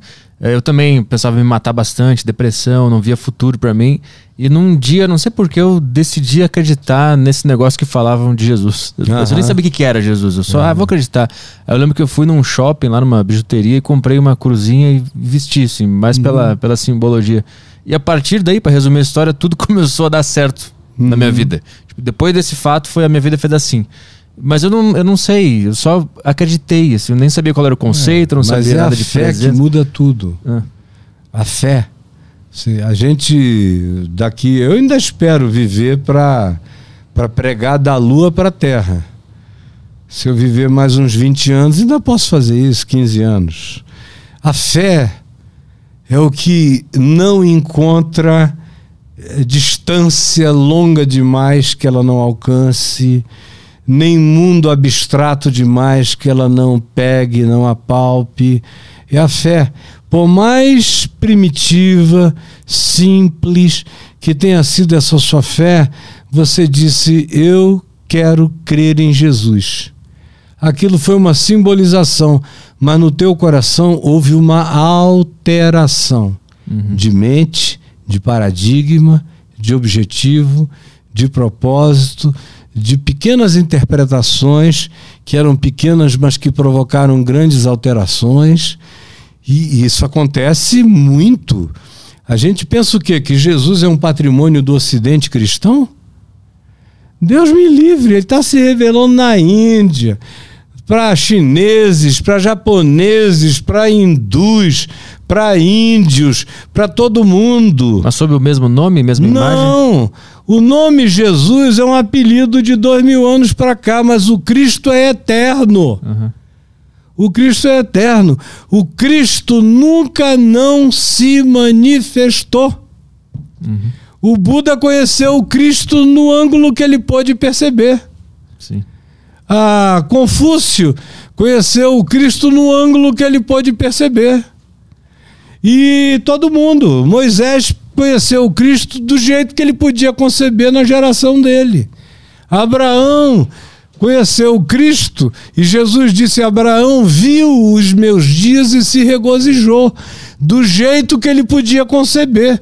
Mas Jesus, o, Jesus tem dois mil anos de idade. O fenômeno histórico de Jesus, mas o Cristo é eterno. O Cristo foi imolado. Deixa eu te falar uma coisa aqui que nem todo mundo vai entender. Mas de onde vem o universo? O universo vem da morte de Deus. E esse é um conceito extraordinário que vem do Novo Testamento, vem dos apóstolos, vem de Jesus, que diz que o universo foi criado quando o Cordeiro de Deus, que é uma outra simbologia, que tem a ver com esse ente que vai para o matadouro calado, que tem a ver com o Cordeiro de Deus que tira o pecado do mundo, mas foi usado pelos apóstolos para uma questão metafísica antes da criação de todas as coisas. Os apóstolos disseram que o Cordeiro, que é o Cristo, foi imolado, que é uma linguagem também pobre para designar o que houve, antes da fundação do mundo. E é, é dessa morte de Deus que tudo, todas as criações emanam. Então, olha só, o apóstolo Paulo diz uma coisa maravilhosa. Ele que quando os astrônomos e os físicos e os filósofos e os teólogos entenderem, vai dar um nó na cabeça deles. Paulo diz que Cristo, subsistindo em forma de Deus, não julgou como usurpação ser igual a Deus. Quer dizer, ele é o anti-Lúcifer. O Lúcifer quis ser mais do que Deus. Uhum. Ele era Deus, mas não o julgou como usurpação ser igual a Deus. Essa é a, a humildade mais primeva. É aquele ser que serve a Deus se entregando e se esvaziando de Deus. E é nesse esvaziamento de Deus que explode toda a criação cósmico, multicósmica, universal. Antes de haver mundo, tudo isso brota daí. Então, o Jesus da história é só uma manifestação física, histórica, visual, perceptível e ilustrativa e metafórica e simbólica de algo que já aconteceu antes de haver criação. Então, essa coisa do cristianismo, que é mais ou menos uma historinha de caronchinha linear, que Deus criou, bem intencionado, tadinho de Deus, aí investiu em Adão, em Eva, meus filhos, olha só, fiquem à vontade, só não comam disso aqui que pode fazer mal para vocês. E aí eles comeram e Deus falou: O que, que eu vou fazer? Esses caras me puseram a perna, aí eu vou dar um jeito, ah, já sei. Eu vou mandar o meu filho para o mundo no tempo certo para morrer pelos pecados do primeiro e do último, de todo mundo. Então a cruz é um band-aid celestial, é um curativo divino. É uma coisa muito pobre, muito idiota para o meu paladar assim, um Deus que vem dando jeito na historinha e tal. Não. A criação já surgiu sob o signo do perdão. Quando Deus criou todas as criaturas, e não somos só nós, nós somos uma coisa ínfima aqui nesse grão de areia que é a Terra, imagina. Só no nosso universo linear existem trilhões de, de objetos, de corpos celestes, de tudo que você imaginar. E esse é só um universo. Tem vários outros multiversos, de outras dimensões, de outras energias. Tudo foi criado por meio dele e para ele. E tudo que foi criado já foi criado sob o signo da graça. Porque o que é, que é criação? É graça, é favor imerecido. Não havia nada e alguém diz: vem, existe. É graça. Uhum. Existir é graça. Existir é graça. Uhum. Então, o universo é graça pura. A graça não é uma coisa que Deus inventou para dar um jeito no pecado humano. A graça é a própria existência onde nada era e tudo passa a ser por um ato de vontade, é graça. Alguém chamou a existência. Mas inclusive essas coisas que a gente julga ruins, pecado, morte, acidentes, isso Tudo também é que graça. está implicado, porque aonde abundou o pecado, superabundou a graça. Até nesse sentido, olha só, se a minha mente é como a minha mente é, é por causa do miserável, desgraçado, pecador, cretino, sacado sacana, embucetado que, que eu fui durante toda a minha vida. Aquela porcaria foi adubo, foi fertilizante para me abrir a consciência sem limites cada vez mais. O cara que nunca experimentou a diversidade da vida, ou a angústia de morrer, como foi o teu caso, a angústia de morrer é uma das experiências mais radicais do ser humano. A angústia de morrer, uma vez que o cara encontra significado para a vida, depois de forte angústia de morrer, a existência nunca mais é a mesma. Ao mesmo tempo, a mente se dilata, o espírito se dilata, e quanto mais você for aprendendo o que Jesus ensina como vida e aplicando ao teu cotidiano, e você, na prática, você vai se enchendo dessa presença de Deus em você crescentemente, mas tudo vai ficando ilimitado. Vai virando não inteligência limitada, inteligência ilimitada. Vai crescendo, crescendo. Que você chega ao ponto de não conseguir explicar o que você entendeu. Exato. Exatamente. Que é o que a Paulo chama de é, do, daquilo que a compreensão que excede ao próprio entendimento. Sim. Aí tem coisas que as pessoas me perguntam, mas como é que você sabe disso? Eu digo, eu sei. Agora, não tenho códigos, não tenho palavras, não tenho paradigmas, não tenho ilustrações para te dizer o que eu sei, mas eu sei. E eu morro te dizendo o que eu sei. E eu não tenho dúvida do que eu sei. Eu tenho muitas ignorâncias sobre a existência, mas eu não tenho dúvida nenhuma sobre o que eu sei. Uhum. Nenhuma dúvida. O que eu sei, eu sei. Ontem mesmo a gente estava conversando com um amigo nosso que ele era ateu até acho que um mês. e eu tentava explicar para ele essa coisa da, da, da minha história, da sensação, que é só uma sensação de que algo existe É. e não sei, não tem nem como explicar agora, é, impossível explicar. Eu tentava explicar pra ele, mas ele não entendia muito bem. E aí ontem ele nos relatou que ele teve contato com esse negócio aí há um mês e tudo mudou na vida dele.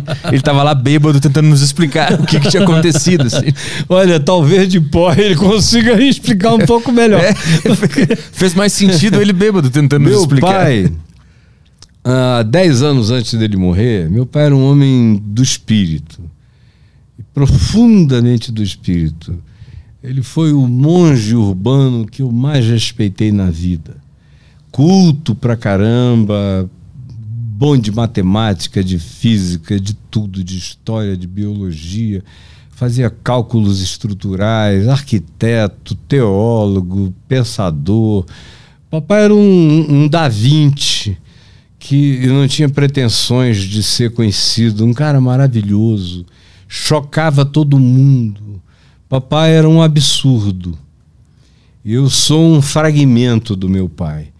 Então, o papai, há 10 anos antes de morrer, ele morreu há, há 16, não, há 14 anos. Dez anos antes, ele estava na floresta. Ele era um homem selvático, ele gostava de ir para a floresta, ficar em silêncio, quieto, lendo o Novo Testamento, orando, conversando com os caboclos, ensinando coisas, construindo. Construía pra caramba, fazia qualquer coisa que você quisesse, o velho fazia. E aí, um dia minha mãe me ligou e falou: Olha, aconteceu uma coisa com teu pai que ele não consegue dizer o que foi. Ele tenta falar, ele só chora. Aí eu peguei um avião, fui a Manaus, peguei o papai, fomos para o nosso sítio lá, às margens do rio Urubu, e ficamos lá. E eu falei para ele: Paizinho, o que, que aconteceu? Me fala. Falou, filho, eu não consigo. E começou a chorar em silêncio, aquelas lágrimas. Eu falei, pai, não dá para dizer uma palavra. Ele falou, não. Aí um dia, dois dias, três dias, no fim do terceiro dia, você tem certeza, pai, que você não- consegue me dizer qualquer coisa sobre isso? Aí ele falou, qualquer coisa eu consigo. Sabe o que Paulo falou em 2 aos Coríntios 12? Aí eu falei que ele foi arrebatado ao paraíso e ouviu palavras inefáveis as quais não é lícito aos homens referir. Aí ele falou: Pois é, ele só estava enganado. Aí eu falei: Como que ele estava enganado? Ele falou: Ele disse que não é lícito aos homens referir. Não é lícito, não é ilícito, não é lícito. Só é irreferível. Hum. Se eu for abrir a minha boca aqui, é como quem vai jogar cocô na sublimidade. As minhas palavras não servem. Os meus pensamentos não alcançam, mas eu fui. E eu conheço e eu sei. E daquele dia em diante ele dizia: Meu filho, eu sinto uma coceirinha aqui nas costas, tem umas asinhas surgindo aqui, daqui a pouco eu tô lá. Aí chegou um dia em que ele falou: a minha última preocupação humana acabou, que era com a sua irmã mais nova, ela está bem, e eu agora estou preparado para ir. A qualquer momento o Senhor vem me buscar. Não demorou muito, ele foi. E a morte dele foi uma pietá, foi uma coisa assim de. Foi um dos eventos mais lindos, mais artísticos, mais belos, mais poéticos, mais sublimes que eu já assisti. Foi a morte do meu pai. Ele ficou dois meses morrendo e ele morreu 13 vezes e ressuscitou 13 vezes. E ele saía da morte quando eu chamava. Os médicos davam 13, 15, 20 injeções de adrenalina no coração, ele não voltava. Aí dizia: Fala com ele, pastor. E papai e eu tínhamos uma ligação que eu acho que gêmeos não têm. Aí eu ia no ouvidinho dele e dizia: Paizinho, sou eu, seu filho, Caio Fábio. Pai, eu sei que você pode me ouvir. Volta, paizinho. Aí ele abria os olhos. Aí dizia assim: Ô oh, meu filho, eu já estava entrando, você me chamou. Aí depois de dois meses assim, e cada vez que ele voltava, ele me contava um negócio sublime. Tipo o quê? Tipo as coisas gloriosas que ele tinha visto. Esse meu filho, no hospital, ele falou: tem muita gente eh, vivendo angústias horríveis aqui nesse hospital. Gente sem esperança nenhuma. Mas tem cada coisa sublime. Tem tanta gente cheia de luz e eu tô vendo, eu ando por esse hospital enquanto ele estava morto. Eu ando por esse, eu vejo tanta gente linda, tanta gente sublime. E ele descrevia o que estava acontecendo em tudo que é lugar no hospital. Aí chegou um dia que ele já ia para casa, tinha preparado lá um, uma UTI em casa, ele iria voltar Aí eu falei, pai, você vai voltar para casa amanhã. Aí ele falou, há quanto tempo eu estou aqui? Aí eu falei, vai fazer dois meses. E já aconteceu isso tudo com você. Ah, o meu coração está cheio de amor, de fé, de sublimidade. Até morrendo você me eleva para além desse mundo. Aí ele falou: Posso te pedir uma coisa? Da próxima vez não me chama mais. Eu quero ir, filho. Eu quero ir. Eu sei que faz bem para você, para sua mãe, para todo mundo, mas deixa eu ir. Não chama mais. Aí eu falei: Não te chamo mais, paizinho. No dia seguinte que ele iria para casa, o médico me ligou, mas de madrugada eu ficava o tempo todo com ele em casa, eu tomava um banho e voltava. Aí o médico me chamou: corre para cá, porque a gente já deu tudo que é adrenalina no coração dele e vai parar, está parando.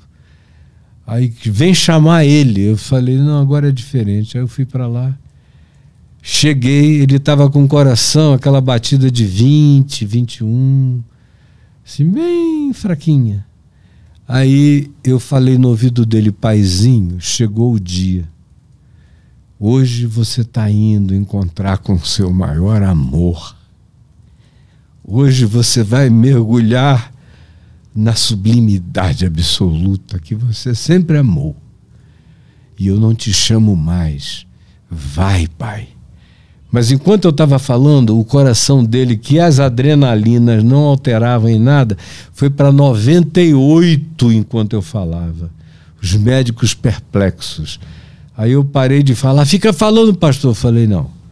Aí foi baixando, baixando. A minha mãe chegou. Aí ela foi lá, meu amor, meu amorzinho, amor da minha vida, meu velhinho. E o coração estava ali, perto de 20. Aí brrr, subiu, foi lá pro alto. Ele se despediu de 17 pessoas da família que conseguiram chegar ali com o coração. O último foi um dos meus sobrinhos mais jovens que chegou da faculdade, chorou no ouvido dele, é o Jonatas, vozinho, obrigado, você foi meu pai, você me criou, eu te amo, vô. Aí o coração dele pra, lá para cima. Aí quando o Jonatas era o último, eu falei, agora vamos sair, fica todo mundo aqui comigo.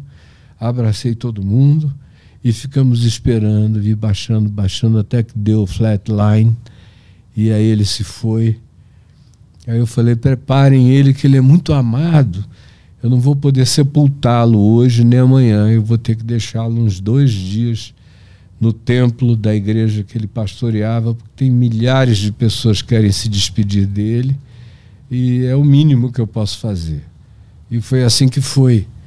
Então, eu venho de uma estirpe espiritual do meu pai que ele a vida inteira ele me disse tem coisas que estão para além da explicação e os teólogos não entendem, empobrecem o que eles falam. Tem coisas que a gente devia silenciar sobre elas para sempre, porque são coisas que a gente sabe, mas não tem códigos de explicação. Empobrece toda vez que você tenta explicar. Está fora do campo que o vocabulário Tudo. abrange, né? O nosso vocabulário é muito curto, muito pequeno. A gente não tem como designar o indesignável. Né? Uhum. Não tem. Temos perguntas aí, Caio? Opa, temos sim. Vamos.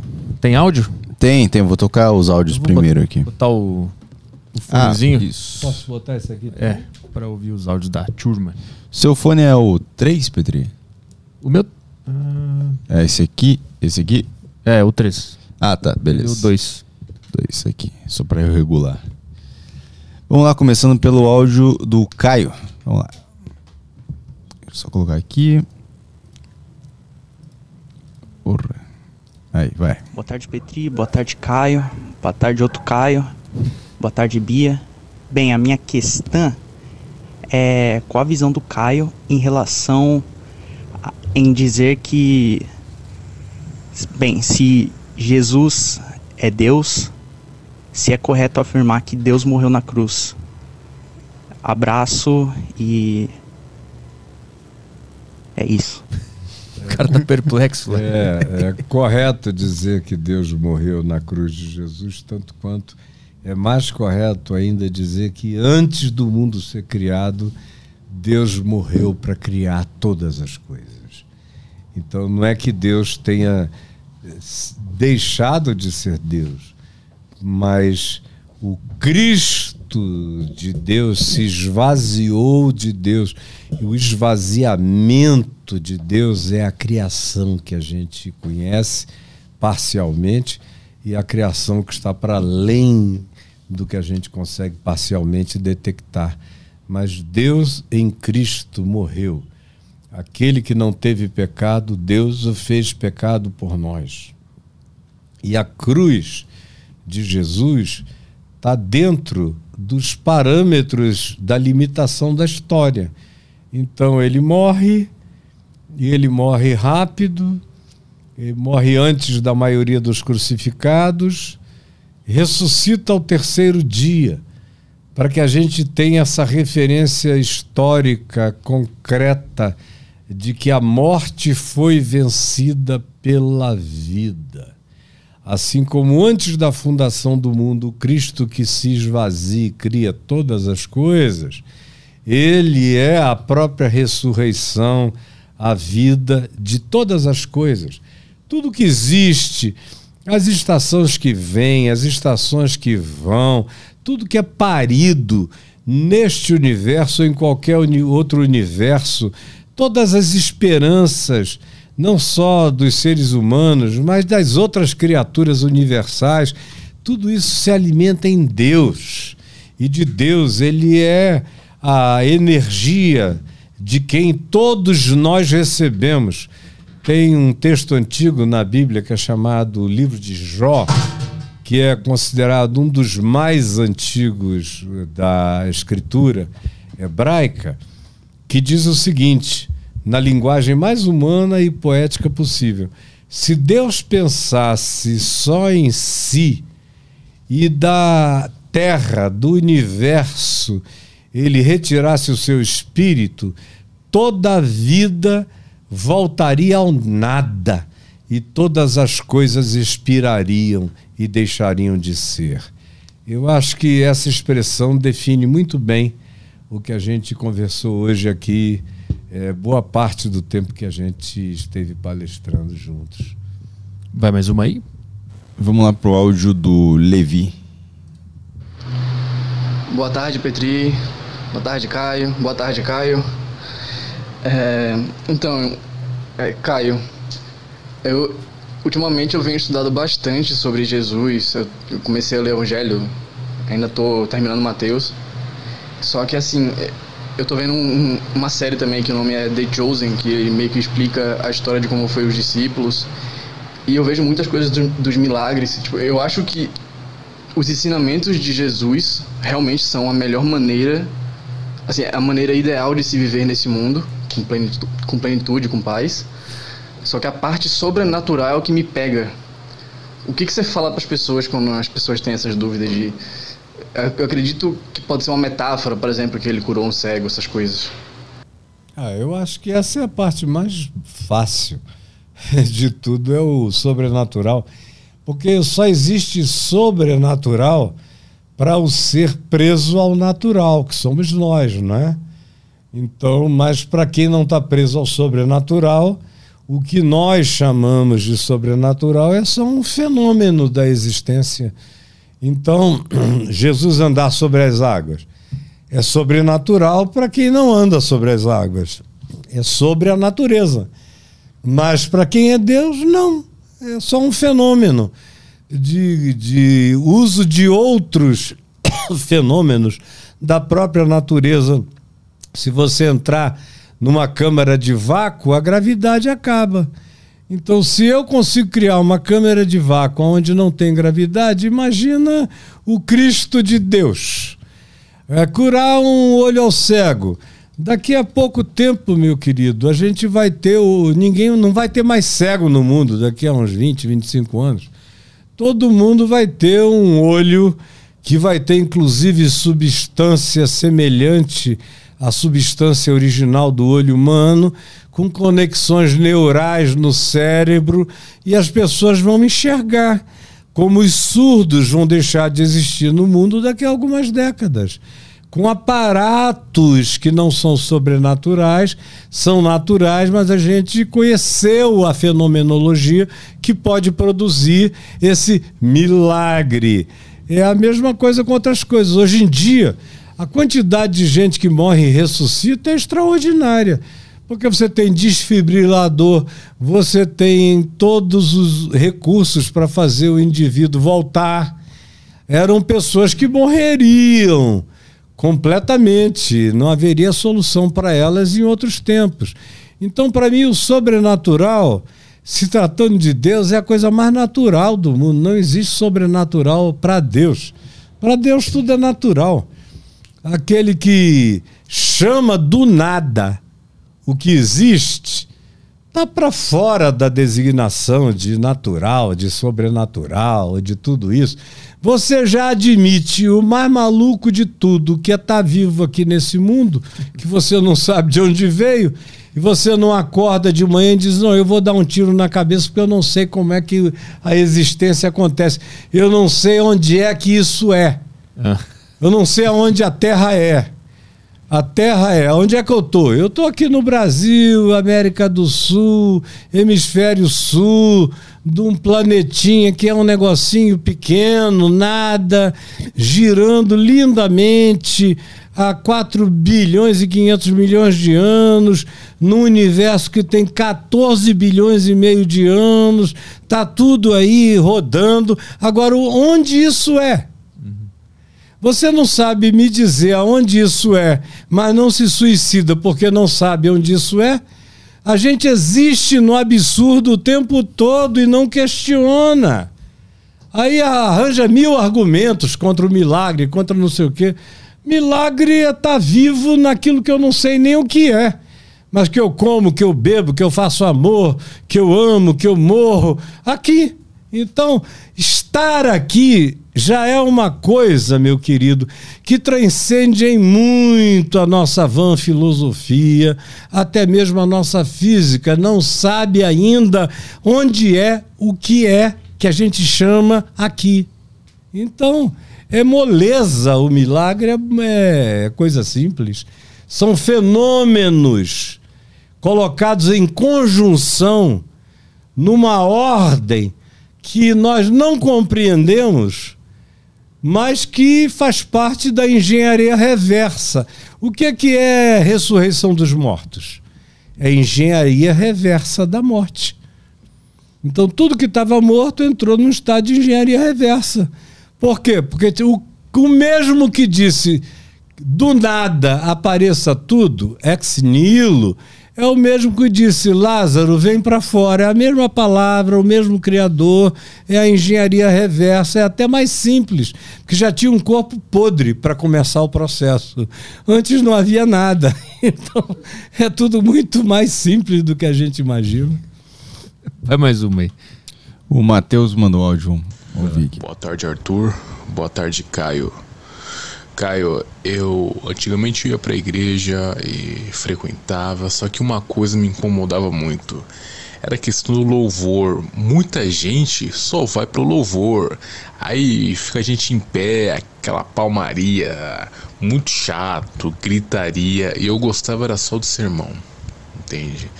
Você acredita que, como alguém que entende de espiritualidade assim, e cristã também, nós, quem realmente não gosta de muvuca, de estar no meio, de ficar participando, dar abraço a gente estranha, nas mulher lá e tal. É. é ok estudar em casa, orar em casa, é okay. meditar em casa e buscar de uma maneira sozinha, eu sei que o convívio pode ajudar algumas pessoas, só que é. pode afastar outras, né? É. Porque muitos se sentem desconfortáveis com uhum. outras pessoas. O que você acha? Eu acho que tem gente muito, muito, muito primitiva que precisa do clube, da agremiação. Aí tem torcedor que consegue torcer em casa sem precisar ir para o estádio, né? Então, para mim, aquilo é só um estádio para torcedor que precisa muito sacudir bandeira, cheirar o suor do outro. Aí o pastor diz para ele que você ama, ou não sei o quê e tal, mas é muito primitivo. Isso não existia, deixa eu te dizer, isso não existia até 150 anos atrás. Isso é uma invenção que foi crescendo no século XX e que se transformou numa coqueluche nos últimos 40 anos. Mas não era assim. E era muito mais calmo, muito mais tranquilo. Agora, o que você chama de culto, eu chamo de show. Na maioria das vezes é um show, show gospel. O pessoal lá está lá faturando. Cada pessoa que canta ali na frente vende CD, vende disco, vende música lá no Spotify. Tem uma grana rolando o tempo todo em tudo isso. Por que que na pandemia os pastores ficaram loucos? Com a ideia de não poder reunir o povo. Por quê? Porque sem reunião do povo não tem grana. Então, especialmente nas igrejas de natureza mais emocional, mais pentecostal, que precisam, que pregam na televisão e convidam o cara para ir naquele templo que é só porta, é uma garganta aberta para entrar todo mundo, se ele não conseguir na TV levar o pessoal para lá, rola, a grana não rola e ele não paga a TV. Se ele não pagar a TV, não vai ninguém mais depois de um tempo. Então, uma pandemia de dois anos era um desespero para pastores pentecostais. Pastores presbiterianos, batistas, metodistas, anglicanos, luteranos, igrejas históricas, não tiveram problema de parar com os cultos presenciais e reunir o povo no Zoom. Por quê? Porque são igrejas que não precisam de apelo. Elas não vivem daquele apelo, venha para a campanha, faça, entre no, na campanha dos 318 e, e pegue a rosa ungida, a água fluidificada. É tudo fetiche, é tudo o sagrado fetichizado que o cara bota uma grana lá para ter supostamente acesso à barganha com Deus, que só houve orações de quem depositou dinheiro no gasofilácio ou naquela salva de ofertas. Então, isso tudo aí tem a ver com esquema, tem a ver com marketing, tem a ver com a arrecadação de fundos. As igrejas históricas não tiveram problema por uma razão simples o povo nem ouve falar em dinheiro na maioria das igrejas históricas. O pessoal vai se convertendo, cada um vai aprendendo que colabora como pode, não é uma obrigação. A maioria faz isso por alegria, por espontaneidade. Então, esses grupos históricos não tiveram problema, foram os grupos de natureza pentecostal, carismática e apelativa, é que precisam do show. Você vê, por que, que eles têm que ter muita música? Porque a maioria do pessoal quer ir para lá para pular, para dançar, para suar, para isso e aquilo. É um funk de igreja, é um, é um baile, é um negócio. Agora, você disse que gostava do sermão, acho interessante, porque na maioria das vezes a coisa mais difícil que tem hoje em dia é ouvir um sermão que diga coisa com coisa. É, você é até um bem-aventurado se você estava num lugar onde diziam coisa com coisa. Porque eu já não ouço coisa com coisa há muito tempo.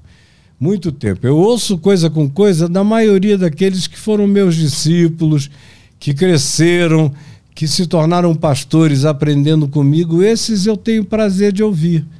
Agora, a maioria absoluta eu não quero nem passar perto. Agora, você sabe quanto tempo faz que eu não vou a uma igreja ouvir alguém pregar? Ah, deve ter uns 25 anos, mais ou menos. Quando eu vou a uma igreja, eu vou sempre para pregar, eu prego. Porque sentar ali e ouvir um cara pregar, falando 10%, quem sabe, de alguma coisa palatável, o resto tudo de besteira, eu não preciso. Eu não aguento, minha mulher não aguenta, meus filhos não aguentam, a nova geração não aguenta, só se se tornar fanática. Quando você vê jovens dentro dessas igrejas, eles não entenderam o evangelho, não sabem nada de nada sobre Jesus, eles vão ali para uma agremiação que promete alegria, evento, acampamento e conhecimento de algumas outras pessoas, namoro no clube santo, aquela coisa toda, embora não haja tanta santidade. Mas, sinceramente, durante décadas e séculos, os cristãos quase nunca se reuniam. No máximo se reuniam uma vez por mês para a festa do ágape, festa do amor onde cada um levava a refeição de casa e os que tinham mais compartilhavam com os que tinham menos. E era uma expressão do compartilhamento do corpo de Cristo, compartilhamento da vida, compartilhamento dos bens, compartilhamento dos recursos. Esse era o espírito. Mas eles nem tinham igreja para ir, templo para ir. Eles se reuniam em casa, eram famílias que se reuniam. Cada vez mais é claro que a religião das mega igrejas continuará a existir, mas tem um movimento irreprimível, incontrolável, crescente, que vai aumentar muito nas próximas décadas que é de pequeninos grupos reunidos em família e em casa. Cada vez mais isso haverá, porque o templo se transformou num cassino caça-níquel. A maioria deles é assim só não enxerga quem quer continuar cego. Então não tem nenhum problema, meu filho. Me assiste aí no YouTube. Você vai ouvir uma palavra do Evangelho. Eu não engano ninguém. Prefiro morrer do que ensinar uma coisa errada sobre Jesus. Tá lá, Caio Fábio no YouTube, no Instagram, no Facebook ou no meu portal, você acha. E, e acha alguns discípulos meus que ensinam também a palavra com verdade e com sinceridade. E você vai crescer muito mais, aprender muito mais do que ficar se ficar perdendo seu tempo ouvindo uma mensagem razoável aqui, outra horrível acolá, outra mais ou menos mais adiante. Por que, que você não aprende mesmo sempre a melhor coisa? Eu te desafio a fazer isso. E daqui a seis meses me diga se você não deu um salto quântico na sua consciência. Mais uma? Próximo áudio é do David. Boa tarde a todos, Caio. Eu tenho um amigo que é um grande admirador de sua palavra há muitos anos e a sua participação no Deriva de hoje eu creio que não foi apenas um acaso do destino, mas talvez uma benção de Deus a este meu amigo que está passando por um momento complicado na vida e se perdendo em seu caminho. Ele nos últimos meses sofreu uma desilusão amorosa, alguns fracassos na vida profissional e ele sempre sofreu com a falta de carinho do seu pai só que atualmente ele anda se envolvendo em aventuras sexuais cada vez mais perigosas. Entre elas, ele se envolveu com uma garota de programa, coisa que nunca fez antes, e durante o processo a camisinha acabou estourando. E ele ficou com medo de contrair algo, mas ficou tudo bem. Só que agora ele está cogitando se relacionar sexualmente com uma mulher casada que encontrou no Tinder tudo com consciência e participação do marido. E eu não sei, eu tenho pelo caminho no qual ele anda trilhando ultimamente, creio que se o senhor puder dar alguma palavra de apoio para livrá-lo desse momento de confusão em sua vida, seria uma grande benção. Pois eu considero ele como um irmão que a vida me deu e seria triste ver ele se perdendo no rumo da vida. Uh, o nome dele é Lucas. Uhum. É o nome de um filho meu que já está morando com Jesus agora há 16 anos. Luquinhas, meu filho amado. Olha só, daqui a pouco ele acaba num trisal, porque essas coisas não têm limite. Você vai, pega a mulher casada, o marido diz: Não, eu, eu, eu não ligo, não. Aí daqui a pouco o cara acrescenta uma coisa, porque um abismo vai chamando outro abismo uma concessão vai chamando outra concessão, a gente se acostuma e quer mais, quer mais, quer mais, quer mais. Daqui a pouco ele vira pasta. É aquilo que eu falei no início, né? O cara cai em estado de dissolução, de liquefação. Então, o bom mesmo é ajudá-lo a amar alguém. É, eu sei que ele teve um desapontamento, mas a gente só tem desapontamento religioso com quem não merece, entendeu? Porque quem merece não desaponta. Então ele teve lá um choque, um trauma, uma frustração, mas não deve pensar que é assim. E eu tenho uma mulher maravilhosa, eh, tem muita gente aqui, casado, muito feliz, muito bem. Agora, não é por esse caminho do teste, da experiência, do vamos ver no que que dá, que ele vai, de fato, melhorar a consciência dele e harmonizar o ser dele para enfim encontrar uma pessoa que venha fazer bem a ele e ele a ela. Então, ao invés de ficar chupando o dedo, ai meu Deus, porque uma coisa que ele precisa saber é que ele só está assim por causa de auto-vitimização. Ele está sofrendo auto-vitimização, auto-piedade, coitadinho de mim, me entreguei, me dei todo, ela me traiu, ela isso e ela aquilo. O cara que sofre de auto-vitimização está perdido na existência. Enquanto você se auto-vitimar, não tem saída para você nem para ninguém. Se alguém quiser sair dos abismos, tem que parar de ter pena de si mesmo. Jesus disse que no mundo a gente tem aflições. Ele não enganou ninguém. Tem aflições de toda a natureza. Mas a gente tem que ter bom ânimo. Eu venci o mundo, ele disse. O nome dele é Lucas. O nome do meu filho era Lucas. O Lucas, meu filho, foi atropelado por um BMW a cento e tantos por hora. Tocou no bracinho dele e jogou a quase 50 metros contra uma parede. E aí o que, que eu fiz? Fiquei zangado, auto-vitimado? Não, eu agradeci. Agradeci pelos anos que eu tive com ele e agradeci porque ele saiu dessa dimensão para uma infinitamente melhor.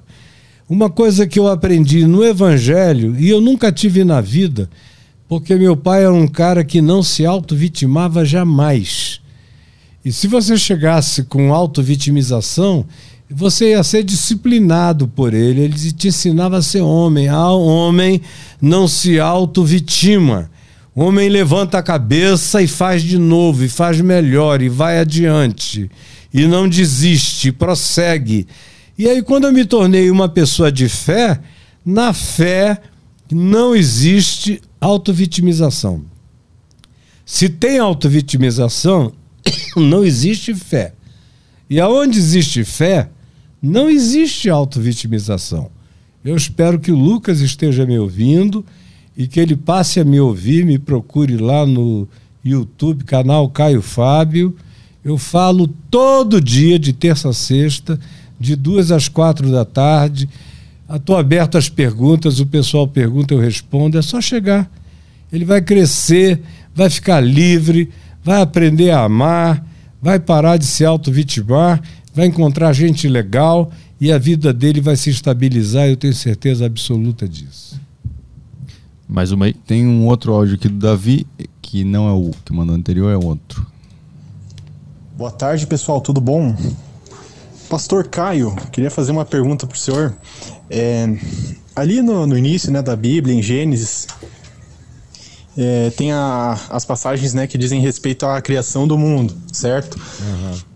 É, os terraplanistas, eles, eles afirmam, né, muito baseado na Bíblia, que a Terra é plana que, que o senhor uhum. acha disso, baseado naquelas passagens do início ali da, de Gênesis?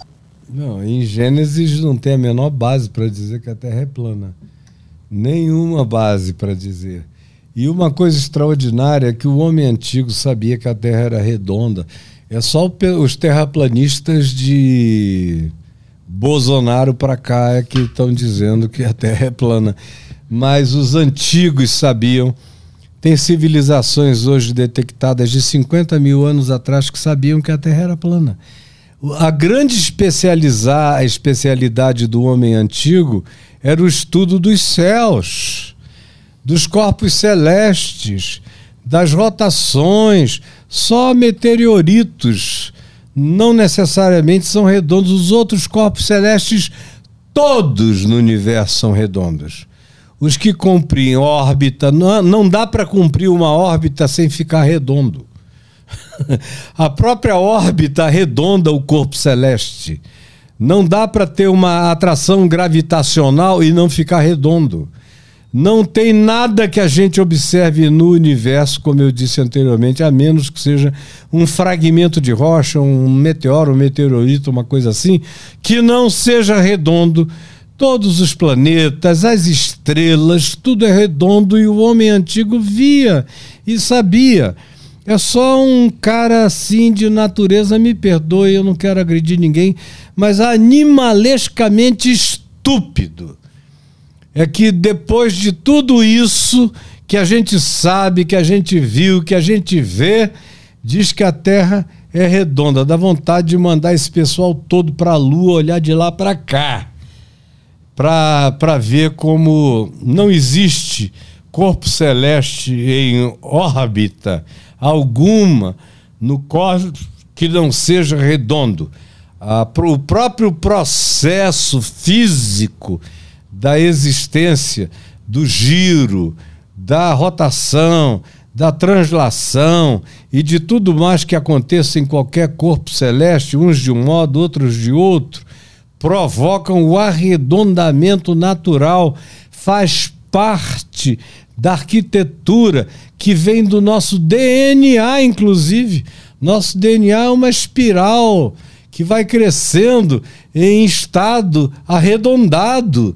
Então, a natureza, praticamente toda ela, tem o padrão do arredondamento. Tudo aquilo que tem vida carrega esse padrão do arredondamento. Todas as coisas dinâmicas, exceto aquelas que têm natureza sólida e que estão fixadas no planeta como pedras, isso e aquilo. Do contrário, se estiver na dinâmica da rotatividade, vai ficar redonda.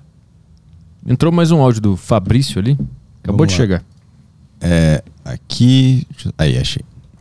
Boa tarde a todos vocês aí. Parabéns pelo trabalho aí, Petri. É, pastor, ah, foi engraçado porque é o seguinte, estou dando meu depoimento aqui. Meu testemunho, né? Vamos dizer assim. E eu, eu tava, tava me sentindo mal, assim, isso era no final do ano passado. Foi logo da primeira vez que você foi na deriva.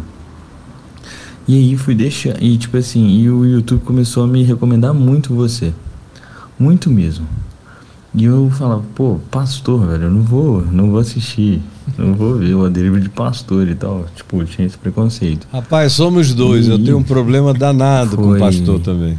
Foi uma vez assim, eu tava fazendo. Eu tava na academia, aí eu coloquei assim pra ouvir. Comecei a ouvir e tal, e eu senti ali que Deus utilizou você ali, pastor Caio Fábio, pra eu voltar pro. voltar pro, pros braços dele, vamos dizer assim, né? Amém. E aí, desde então eu fiquei. eu me sinto agora uma pessoa completa, né? Tanto mentalmente como, quanto de corpo e também de espírito, sabe? Então, só queria agradecer mesmo que eu acompanho todas as suas lives, assim, acompanho assim de alto porque a correria do dia a dia é difícil, mas é, é mais para te agradecer mesmo. Obrigado. É, e que, se Deus quiser, o mundo vai ficar vai ser um lugar melhor ainda. Uhum. Tenho bastante fé nisso. Eu, eu sou aquelas pessoas que acreditam muito no ser humano ainda. um grande abraço, bom trabalho para vocês aí, gente. Obrigado, querido. Valeu, obrigado. Obrigadão. Olha, deixa eu te dizer uma coisa. É, você tem um pastor que é Jesus, o resto é arremedo. Então, siga o Evangelho. Leia Mateus, Marcos, Lucas, João. Leia, releia, leia, releia. Aí você não vai ser enganado por pastor nenhum, por falso profeta nenhum, por guru nenhum, por maluco nenhum. Quem coloca o evangelho mesmo no coração e na mente passa pela vida sem engano, com paz, com tranquilidade. Agora, tem muita gente supersticiosa, muita gente primitiva, muita gente ignorante que entrega a vida aos pastores.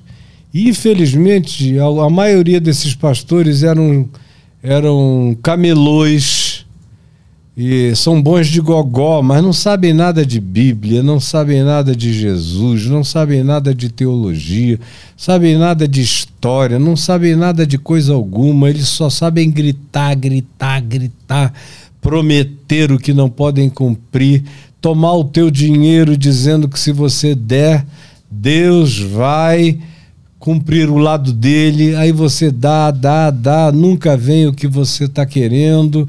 Aí aparece uma pessoa na igreja e diz: Não, eu dei, comigo aconteceu. Claro que num ambiente de mil haverá sempre uns 50, que pela estatística vai acontecer alguma coisa. São esses 50 que alimentam os 950 na continuidade do engano. Então, por favor, o teu pastor é Cristo. Leia lá em João 10, ele diz: Eu sou o bom pastor. Todos os que vieram antes de mim eram ladrões, salteadores, mercenários, enganadores, lobos vestidos em peles de ovelha. Então, pastor só é respeitável se ele for uma pessoa que quiser andar semelhantemente a Jesus. Eu estou aqui nesse mundo para ser um pequeno Cristo, para ser um Jesusinho entre os homens. Eu não sou ele, mas cresço para me tornar como ele. E um dia eu me tornarei completamente como ele. como eu dizia antes aqui durante a nossa conversa e não concluí, a minha herança em Deus é me tornar um Cristo. É para isso que eu sou chamado. Para me tornar um Cristo, aonde Cristo Jesus é o primogênito entre muitos irmãos. Todos Cristos de Deus. O futuro, o meu futuro, o teu futuro, o futuro de quem crê é se tornar um Cristo de Deus. Essa é a nossa vocação. Esse é, o chamado. É para isso que Paulo diz que nós estamos caminhando esquecendo das coisas que para trás ficam, caminhando para aquelas que diante de nós estão, nós prosseguimos para o alvo, para o prêmio da soberana vocação de Deus em Cristo Jesus, que é nos tornarmos Cristos de Deus no universo eterno, nos multiversos. Eu vou servir a Deus em todos os universos. Ah, o meu futuro, que não é no espaço-tempo, é a coisa mais gloriosa e eu não vejo a hora de entrar nele. Tenho seis filhos, os amo, cuido deles, tenho seis netos, amo muita gente. Sei que a minha vida ainda tem uma utilidade nesse planeta mais algum tempo, mas quando chegar a minha hora, cara, você pode ter certeza que eu fui embora sem saber onde enfiar tanto gozo, tanta alegria, tanta paz e tanta glória. Esse é o meu chamado, é o teu e é o de todos nós. Tem umas em textos aí, né? Tu... É, eu falei pra turma mandar em, mandar em áudio, os caras mandaram uns textão aqui. Mas tem, eu vou começar aqui pelo Aloysio. É, ele mandou, Caio, no mundo dos grandes pastores gospel, eu vejo que há uma grande resistência de aceitarem a salvação pela graça e não por obras. O senhor acha que isso é por ignorância ou por medo de perderem os membros? Grande é abraço. por medo de perder a grana. Porque a salvação pela graça você não tem que remunerar ninguém de volta. É, você só dá por espontaneidade. Eu, por exemplo, dou, dou muito dinheiro, passei a vida dando. Eu era para ser um cara milionário, bilionário. Já vendi mais de 7 milhões de livros. Ninguém vende 7 milhões de livros e não fica riquíssimo. Já vendi milhares e milhares no tempo de fita cassete, de CD, de, de tudo que você quiser, aos milhares. Nunca fiquei com nada.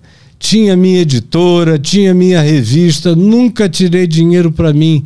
Sempre vivi do amor dos outros. E eu, com quanto tivesse um monte de coisas que dessem dinheiro.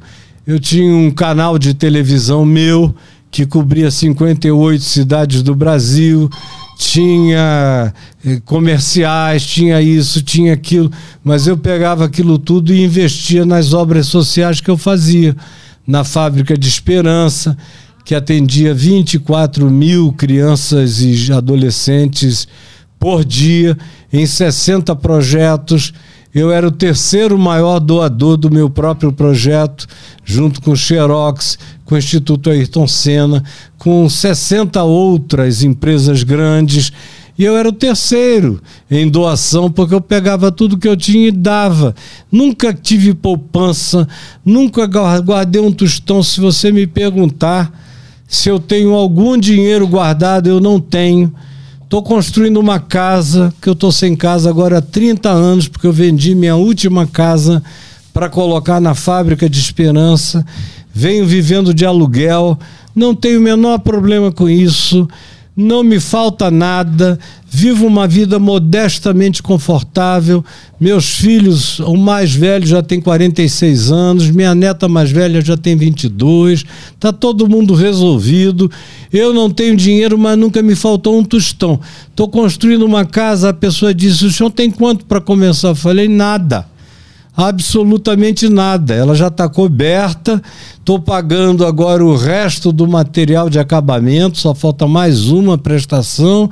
E aí, daqui a cinco, seis meses, ela vai estar pronta num terreno que eu ganhei de 25 mil metros quadrados numa área rural, com um riacho que passa do lado de dentro. Aí o cara olha e diz: Esse bicho deve ter dinheiro pra caramba. Eu não tenho nada absolutamente nada e nada me faltará. Você entendeu? Então, o dinheiro que eu fiz, e foram milhões e milhões e milhões, eu dei tudo. Não fiquei com nada e tenho o maior prazer de não ter nada, porque quanto menos certeza eu tenho de qualquer coisa no meu bolso, mais certeza eu tenho daquilo que de Deus não me falta, não me faltou. Faz 50 anos que eu vivo assim, eu não tenho um único dia de frustração. E nunca fiz apelo, nunca explorei ninguém, nunca vendi vantagem, nunca fiz nada. Eu creio em Deus e Deus tem crido em mim e tem derramado a graça dele sobre a minha vida. Não tem nada melhor do que andar nessa fé pura, simples e sem exploração de nenhuma natureza, sem vender miséria, sem ficar falando de qualquer coisa, de necessidade. Às vezes eu tô com uma necessidade, não digo nada. De repente o dia não termina sem que o socorro bem presente na tribulação, não apareça com toda a solução. Então eles não gostam de graça, porque a graça destrói a estrutura da religião. Religião precisa de barganha, precisa de promessa, precisa vender favores, precisa de soluções adquiríveis. Então, a graça de Deus é graça, é favor imerecido. Basta crer com o coração quebrantado, humilde, simples, e você vai receber. E não precisa trocar nada com ninguém. Então, qual é o pastor que vai querer pegar a graça? Eles dizem para mim, Caio, tudo que você prega está certo mas o que você prega não dá certo quanto a levantar grana, Caio. Tá certo, é o que Jesus ensinou, é o que você ensina, mas não dá certo, meu irmão. Só dá certo para você. Eu digo, pois é. Dá certo porque eu não tenho nada e não me falta coisa alguma. E vocês não querem viver da graça, nem do amor, nem do perdão, nem do acolhimento, nem da inclusão, nem de nada disso. Vocês querem ficar ricos e milionários. Estão ganhando o mundo inteiro, meu filho, estão perdendo as suas almas. Bianca? Saber se o Caio já pensou em investir esse dinheiro que ele ganhou ou se você sente que de alguma maneira seria errado investir esse dinheiro? Investir no mercado Isso. de capitais? Eu investi num mercado muito melhor, mercado de gente que eram favelados, que hoje em dia eh, são advogados, médicos, enfermeiros, é gente que mudou de vida. Não foi pouca, não. Foram milhares e milhares. Faz 50 anos que eu faço isso, desde Manaus. E no tempo da fábrica de esperança eram 25 mil por dia. Então eu, eu não podia ter feito investimento melhor do que aquele que eu fiz. Eu encontro gente para todo lado. O cara começando a ficar grisalho. Lembra de mim, reverendo? Aí eu digo, eu estou reconhecendo os teus olhinhos. Ah, eu fui do Atitude Solidariedade, eu fui da fábrica, eu fui do projeto na favela, favela do Sabão, eu me converti com o Senhor nas subidas no morro, minha vida mudou. Eu era preso em Bangu 1, ou eu era da Milton Dias Moreira, minha vida mudou. Não tem investimento melhor do que esse. Eu não conheço. O resto voltaria para mim para eu fazer o que com ele? Eu ia botar tudo em gente de novo. Tudo em gente. Eu acabei de receber aqui visita de um amigo queridíssimo, Volney Faustini. É ele que veio me pegar. Vamos encaminhar o final aí. Tem uma pergunta do Adams Jr. Que eu achei É. boa ali, lê ali Ah, que tá no, no Telegram. no Telegram? É. Ah, peraí, deixa eu só encontrar aqui. É, tá nas últimas? É, vai, pra encerrar, vamos pegar essa aqui que eu achei provocativa e boa. Tá. Ah, tá bom, achei aqui. É a única dele, né? Ah, Caio, te sigo, há te sigo há alguns anos e recentemente vejo que você tem opinado muito em questão política e diariamente xingando o Bozo. Jesus não se colocou como uma personalidade apolítica? Não. Não existe essa condição apolítica na face da terra. Tudo é política. Não dá. A política é a vida da polis, na sociedade, em conjunto. Então, Jesus morreu por uma questão política. Jesus morreu porque os líderes políticos acharam que Jesus esvaziava o poder político deles, que dependia da estrutura religiosa, como eu expliquei no início, do, dos arquétipos de religião e poder político constituído. A morte de Jesus foi uma morte política, foi um julgamento político praticado pelos romanos que não queriam julgá-lo nem matá-lo, com a imposição do sinédrio do Knesset de Israel, formado por acadêmicos, sacerdotes e as figuras mais ilustradas daquela sociedade. Alguns não queriam a morte, mas a maioria queriam matá-lo. Por quê? Porque diziam: se a gente o deixar livre, o mundo inteiro vai segui-lo. A gente tem que acabar com esse cara.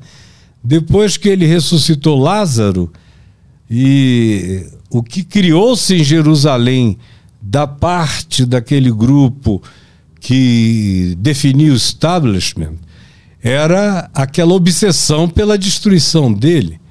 Então os apóstolos todos morreram mortes políticas. Paulo foi decapitado por Nero, Pedro foi crucificado de cabeça para baixo, segundo a tradição, também por Nero.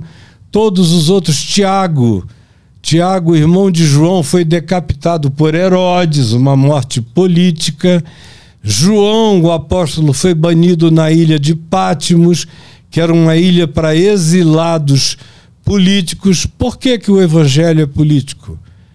Porque o evangelho não tem o pudor de denunciar a mentira, venha ela de quem quer que venha.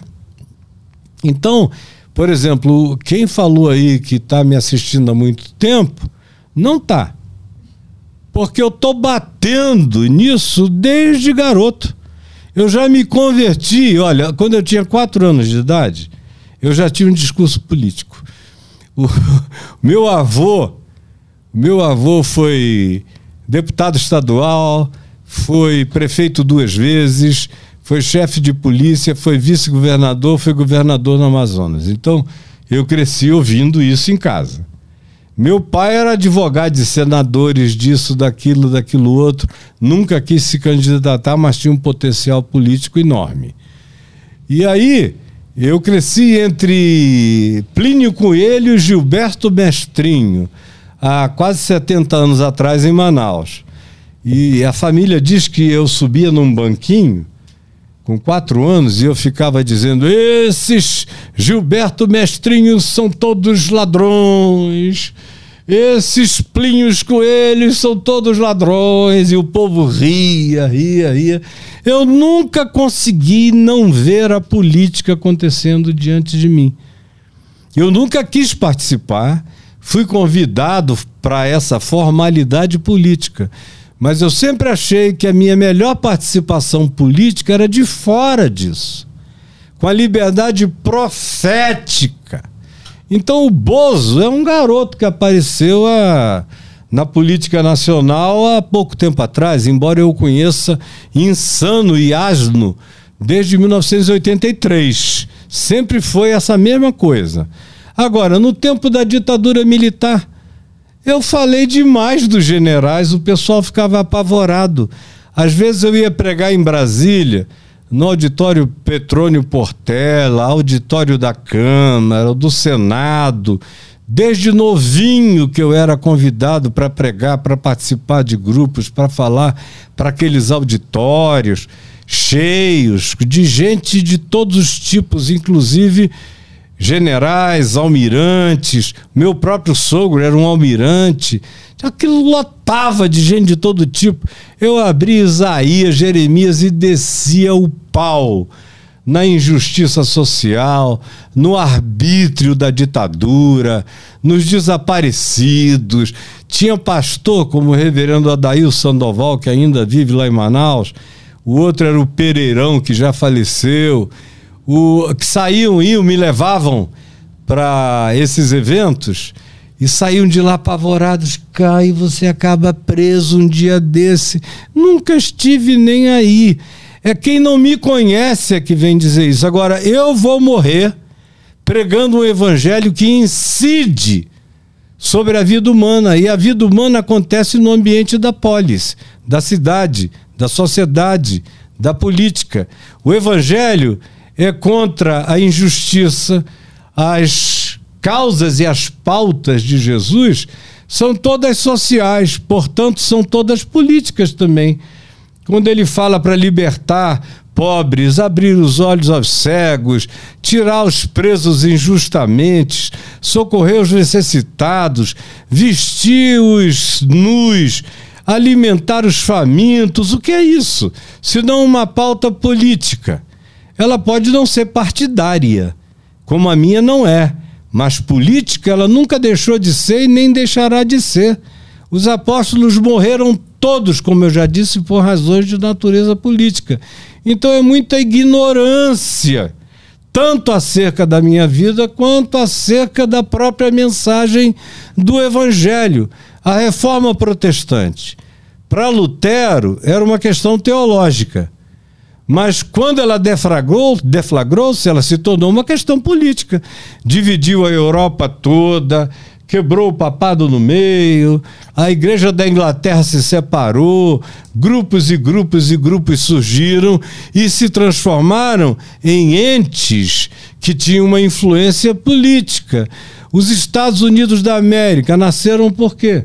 Por causa dos migrantes protestantes que não tinham espaço na Europa e resolveram, a partir da doutrina do Destino Manifesto, criar um novo mundo, uma nova Jerusalém, aonde as ideias do protestantismo e do capitalismo protestante, da liberdade de pensamento protestante, as ciências protestantes, porque o pessoal também não sabe que boa parte da ciência ocidental, depois da Idade Média, foi toda produzida por protestantes, quase todas. Então, é uma ignorância muito grande. E eu só posso dizer: não, meu filho, no Bozo é só o último. Mas se o Lula for eleito, eu já bati no Lula antes. Se ele não for um bom presidente, vai apanhar de novo. Se o Moro for eleito e se não for um bom presidente, da minha parte eu vou falar de novo. Eu nunca fui diferente, nunca serei diferente. Agora, a minha mensagem é o evangelho. Não é marxismo, não é Adam Smith, nem Weber, não é nada disso, é evangelho.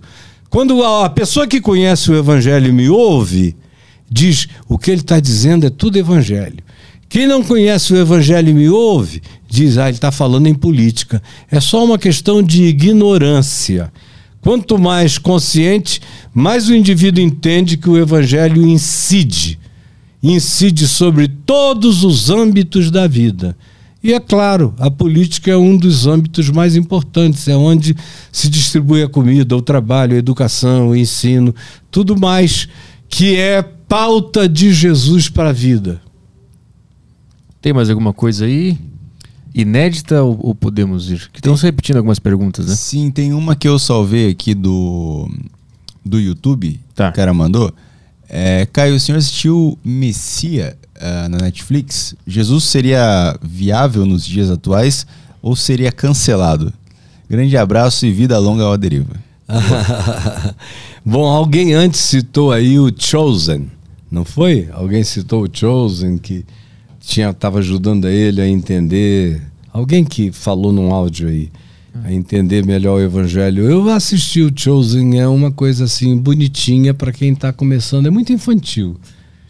O evangelho é carne, osso, é nervo, é, é gana. O Chosen é um negócio assim muito muito bonitinho, muito muito gracinha. Uhum. Então o Chosen só me decepcionou. E aliás, eu nunca assisti um filme sobre Jesus que tenha sido à altura Ah, é? de Jesus, nunca. Tem Tudo- o Paixão de Cristo aquele? Não, muito menos. É Ali é, mesmo? só um esfolamento de Cristo, né? Quase não tem ensino nenhum de Jesus, não tem coisa alguma. Era o, Mal- o Mel Gibson, que era um super religioso, daquele tipo conservador mesmo. E ali foi um espancamento legal pra caramba de Jesus. Apanhou mais do que. Não vou dizer o quê, porque hoje em dia é politicamente incorreto. Mas apanhou mesmo, pra valer. O Jesus de Nazaré é bonitinho, é poético, é mais legal em algumas coisas, mas tá longe de ser. Jesus é irrepetível. Jesus não é filmável. Não dá. Jesus tem que ser lido e tem que ser vivido. Jesus tem que ser repetido na vida de quem crê. Uma coisa que as pessoas não entendem é que Jesus intentou que cada nova geração de discípulo fosse de novo a primeira geração. Então eu olho para Paulo, é meu irmão. Mas eu não tenho nenhum culto a Paulo, a Pedro, a ninguém, são só irmãos. Eles sabiam de coisas que outros não sabiam, mas hoje em dia eu sei um monte de coisas que eles não sabiam. Hoje em dia eu entendo um monte de coisas sobre o mundo, o universo, que eles não tinham nem como acessar naquele tempo. Então, Jesus quer que cada nova geração pegue o evangelho, o incorpore, o viva e o aplique às dimensões de cada nova realidade. E é assim em todas as dimensões da vida, é assim no aproveitamento de todas as ciências que não devem ser desprezadas, devem ser filtradas e ver o que não é bom, como Paulo disse, tem-se que examinar todas as coisas e reter o que é bom. E aí você se torna um ser polimorfo, você se torna um ser sem limites quando você vai vivendo assim. Agora, eu nunca deixarei de opinar sobre quem faz mal ao ser humano. Um cara que vem que é contra a vacina vai apanhar de mim e eu vou enfiar a vacina na bunda dele enquanto eu puder. Não tem jeito, é um idiota, cara. É um idiota, quanto mais. Eu não quero prejudicar o Aderiva, nem que vocês percam aqui qualquer. Eu assumo a responsabilidade. O idiota sou eu, não é o Aderiva. Agora, meu Deus, eu, um Trump da vida, Deus me livre, um Putin da vida. Ele e os filhos do Putin. Meu Deus, é um horror aquilo ali. A gente só está assistindo calamidade para todo lado. Eu vou ficar calado? Não, eu oro contra aquela barbaridade, eu falo contra, eu falo com Deus a respeito daquilo, e olha que é perigoso. Quando você começa a falar com Deus a respeito das coisas, coisas acontecem. Coisas acontecem. Eu vejo coisas acontecerem que o pessoal nem acredita. Essa semana eu vi um milagre assim acontecer na minha cara. Um impossível. Todo mundo dizendo já era. Eu falei, não. Só acaba quando termina e olhe lá, porque às vezes ressuscita dos mortos. Botamos o joelho no chão e clamamos, clamamos, clamamos. Daqui a pouco a pessoa me ligou chorando. Um milagre aconteceu. Ah, o senhor não está surpreso, não? Eu falei, não, eu estava orando, esperando isso. Senão não estaria orando com fé. A fé é a certeza das coisas que se esperam e a firme convicção de fatos que se não veem. Então, meu querido, o Bozo, ele é só um infeliz, é, muito ignorante e que tem uma presunção extraordinária. É o burro mais presunçoso que eu já conheci na vida. Tem mais alguma pergunta aí, Bianca? Ou podemos ir? Tem alguma coisa aí no YouTube interessante ou é isso aí? Fechou. Fechou? Caio, obrigado pela participação de novo. Obrigado por é, voltar aqui. Foi um Ah, prazer. Para mim é um prazer estar com vocês e da próxima vez a gente volta também. A Boa. Bianquinha, minha querida. Boa. É, tu, tuas redes sociais é Caio Fábio, tu tá ao vivo no YouTube toda semana. Tô de terça a sexta, de duas às quatro Boa. no YouTube. Ah, mas o pessoal aqui é o mesmo horário, né? O meu fica gravado lá, podem ir depois de assistir a deriva. Boa, boa, boa. tá bom? Os links estão na- Instagram, eu tô em todas as plataformas. Tá tudo na descrição aí, né? Aham. Os canais do Caio Fábio. Sim. Obrigado pela participação. Ô, meu Valeu. mano, é um prazer meu. Até a próxima. Até a próxima. Quando é que a gente tá de volta, Caio? Estamos de volta na segunda, é isso? Segunda? É? Segunda-feira. Sabe de cor quem é? Não. Mas dá pra ver aqui rapidinho. Sabe quem é? De cor? Fala aí, então. microfonesitos. Putz, Luciano. Luciana. Luciano Huck, Luciano Huck vai vir aí. Luciano Huck, isso. Presença confirmada. Vai anunciar o novo programa dele. Até segunda-feira com o Luciano Huck aqui, exclusivo no, no Aderiva. Um beijo pra todo Só mundo. pra assinantes, inclusive. Só pra assinantes, isso aí. É. Mandem suas perguntas. Valeu, turma. Até sábado no Bexiga Comedy, quem for nos ver lá no show de comédia. Isso aí. Um abraço. Tchau, tchau. Tchau.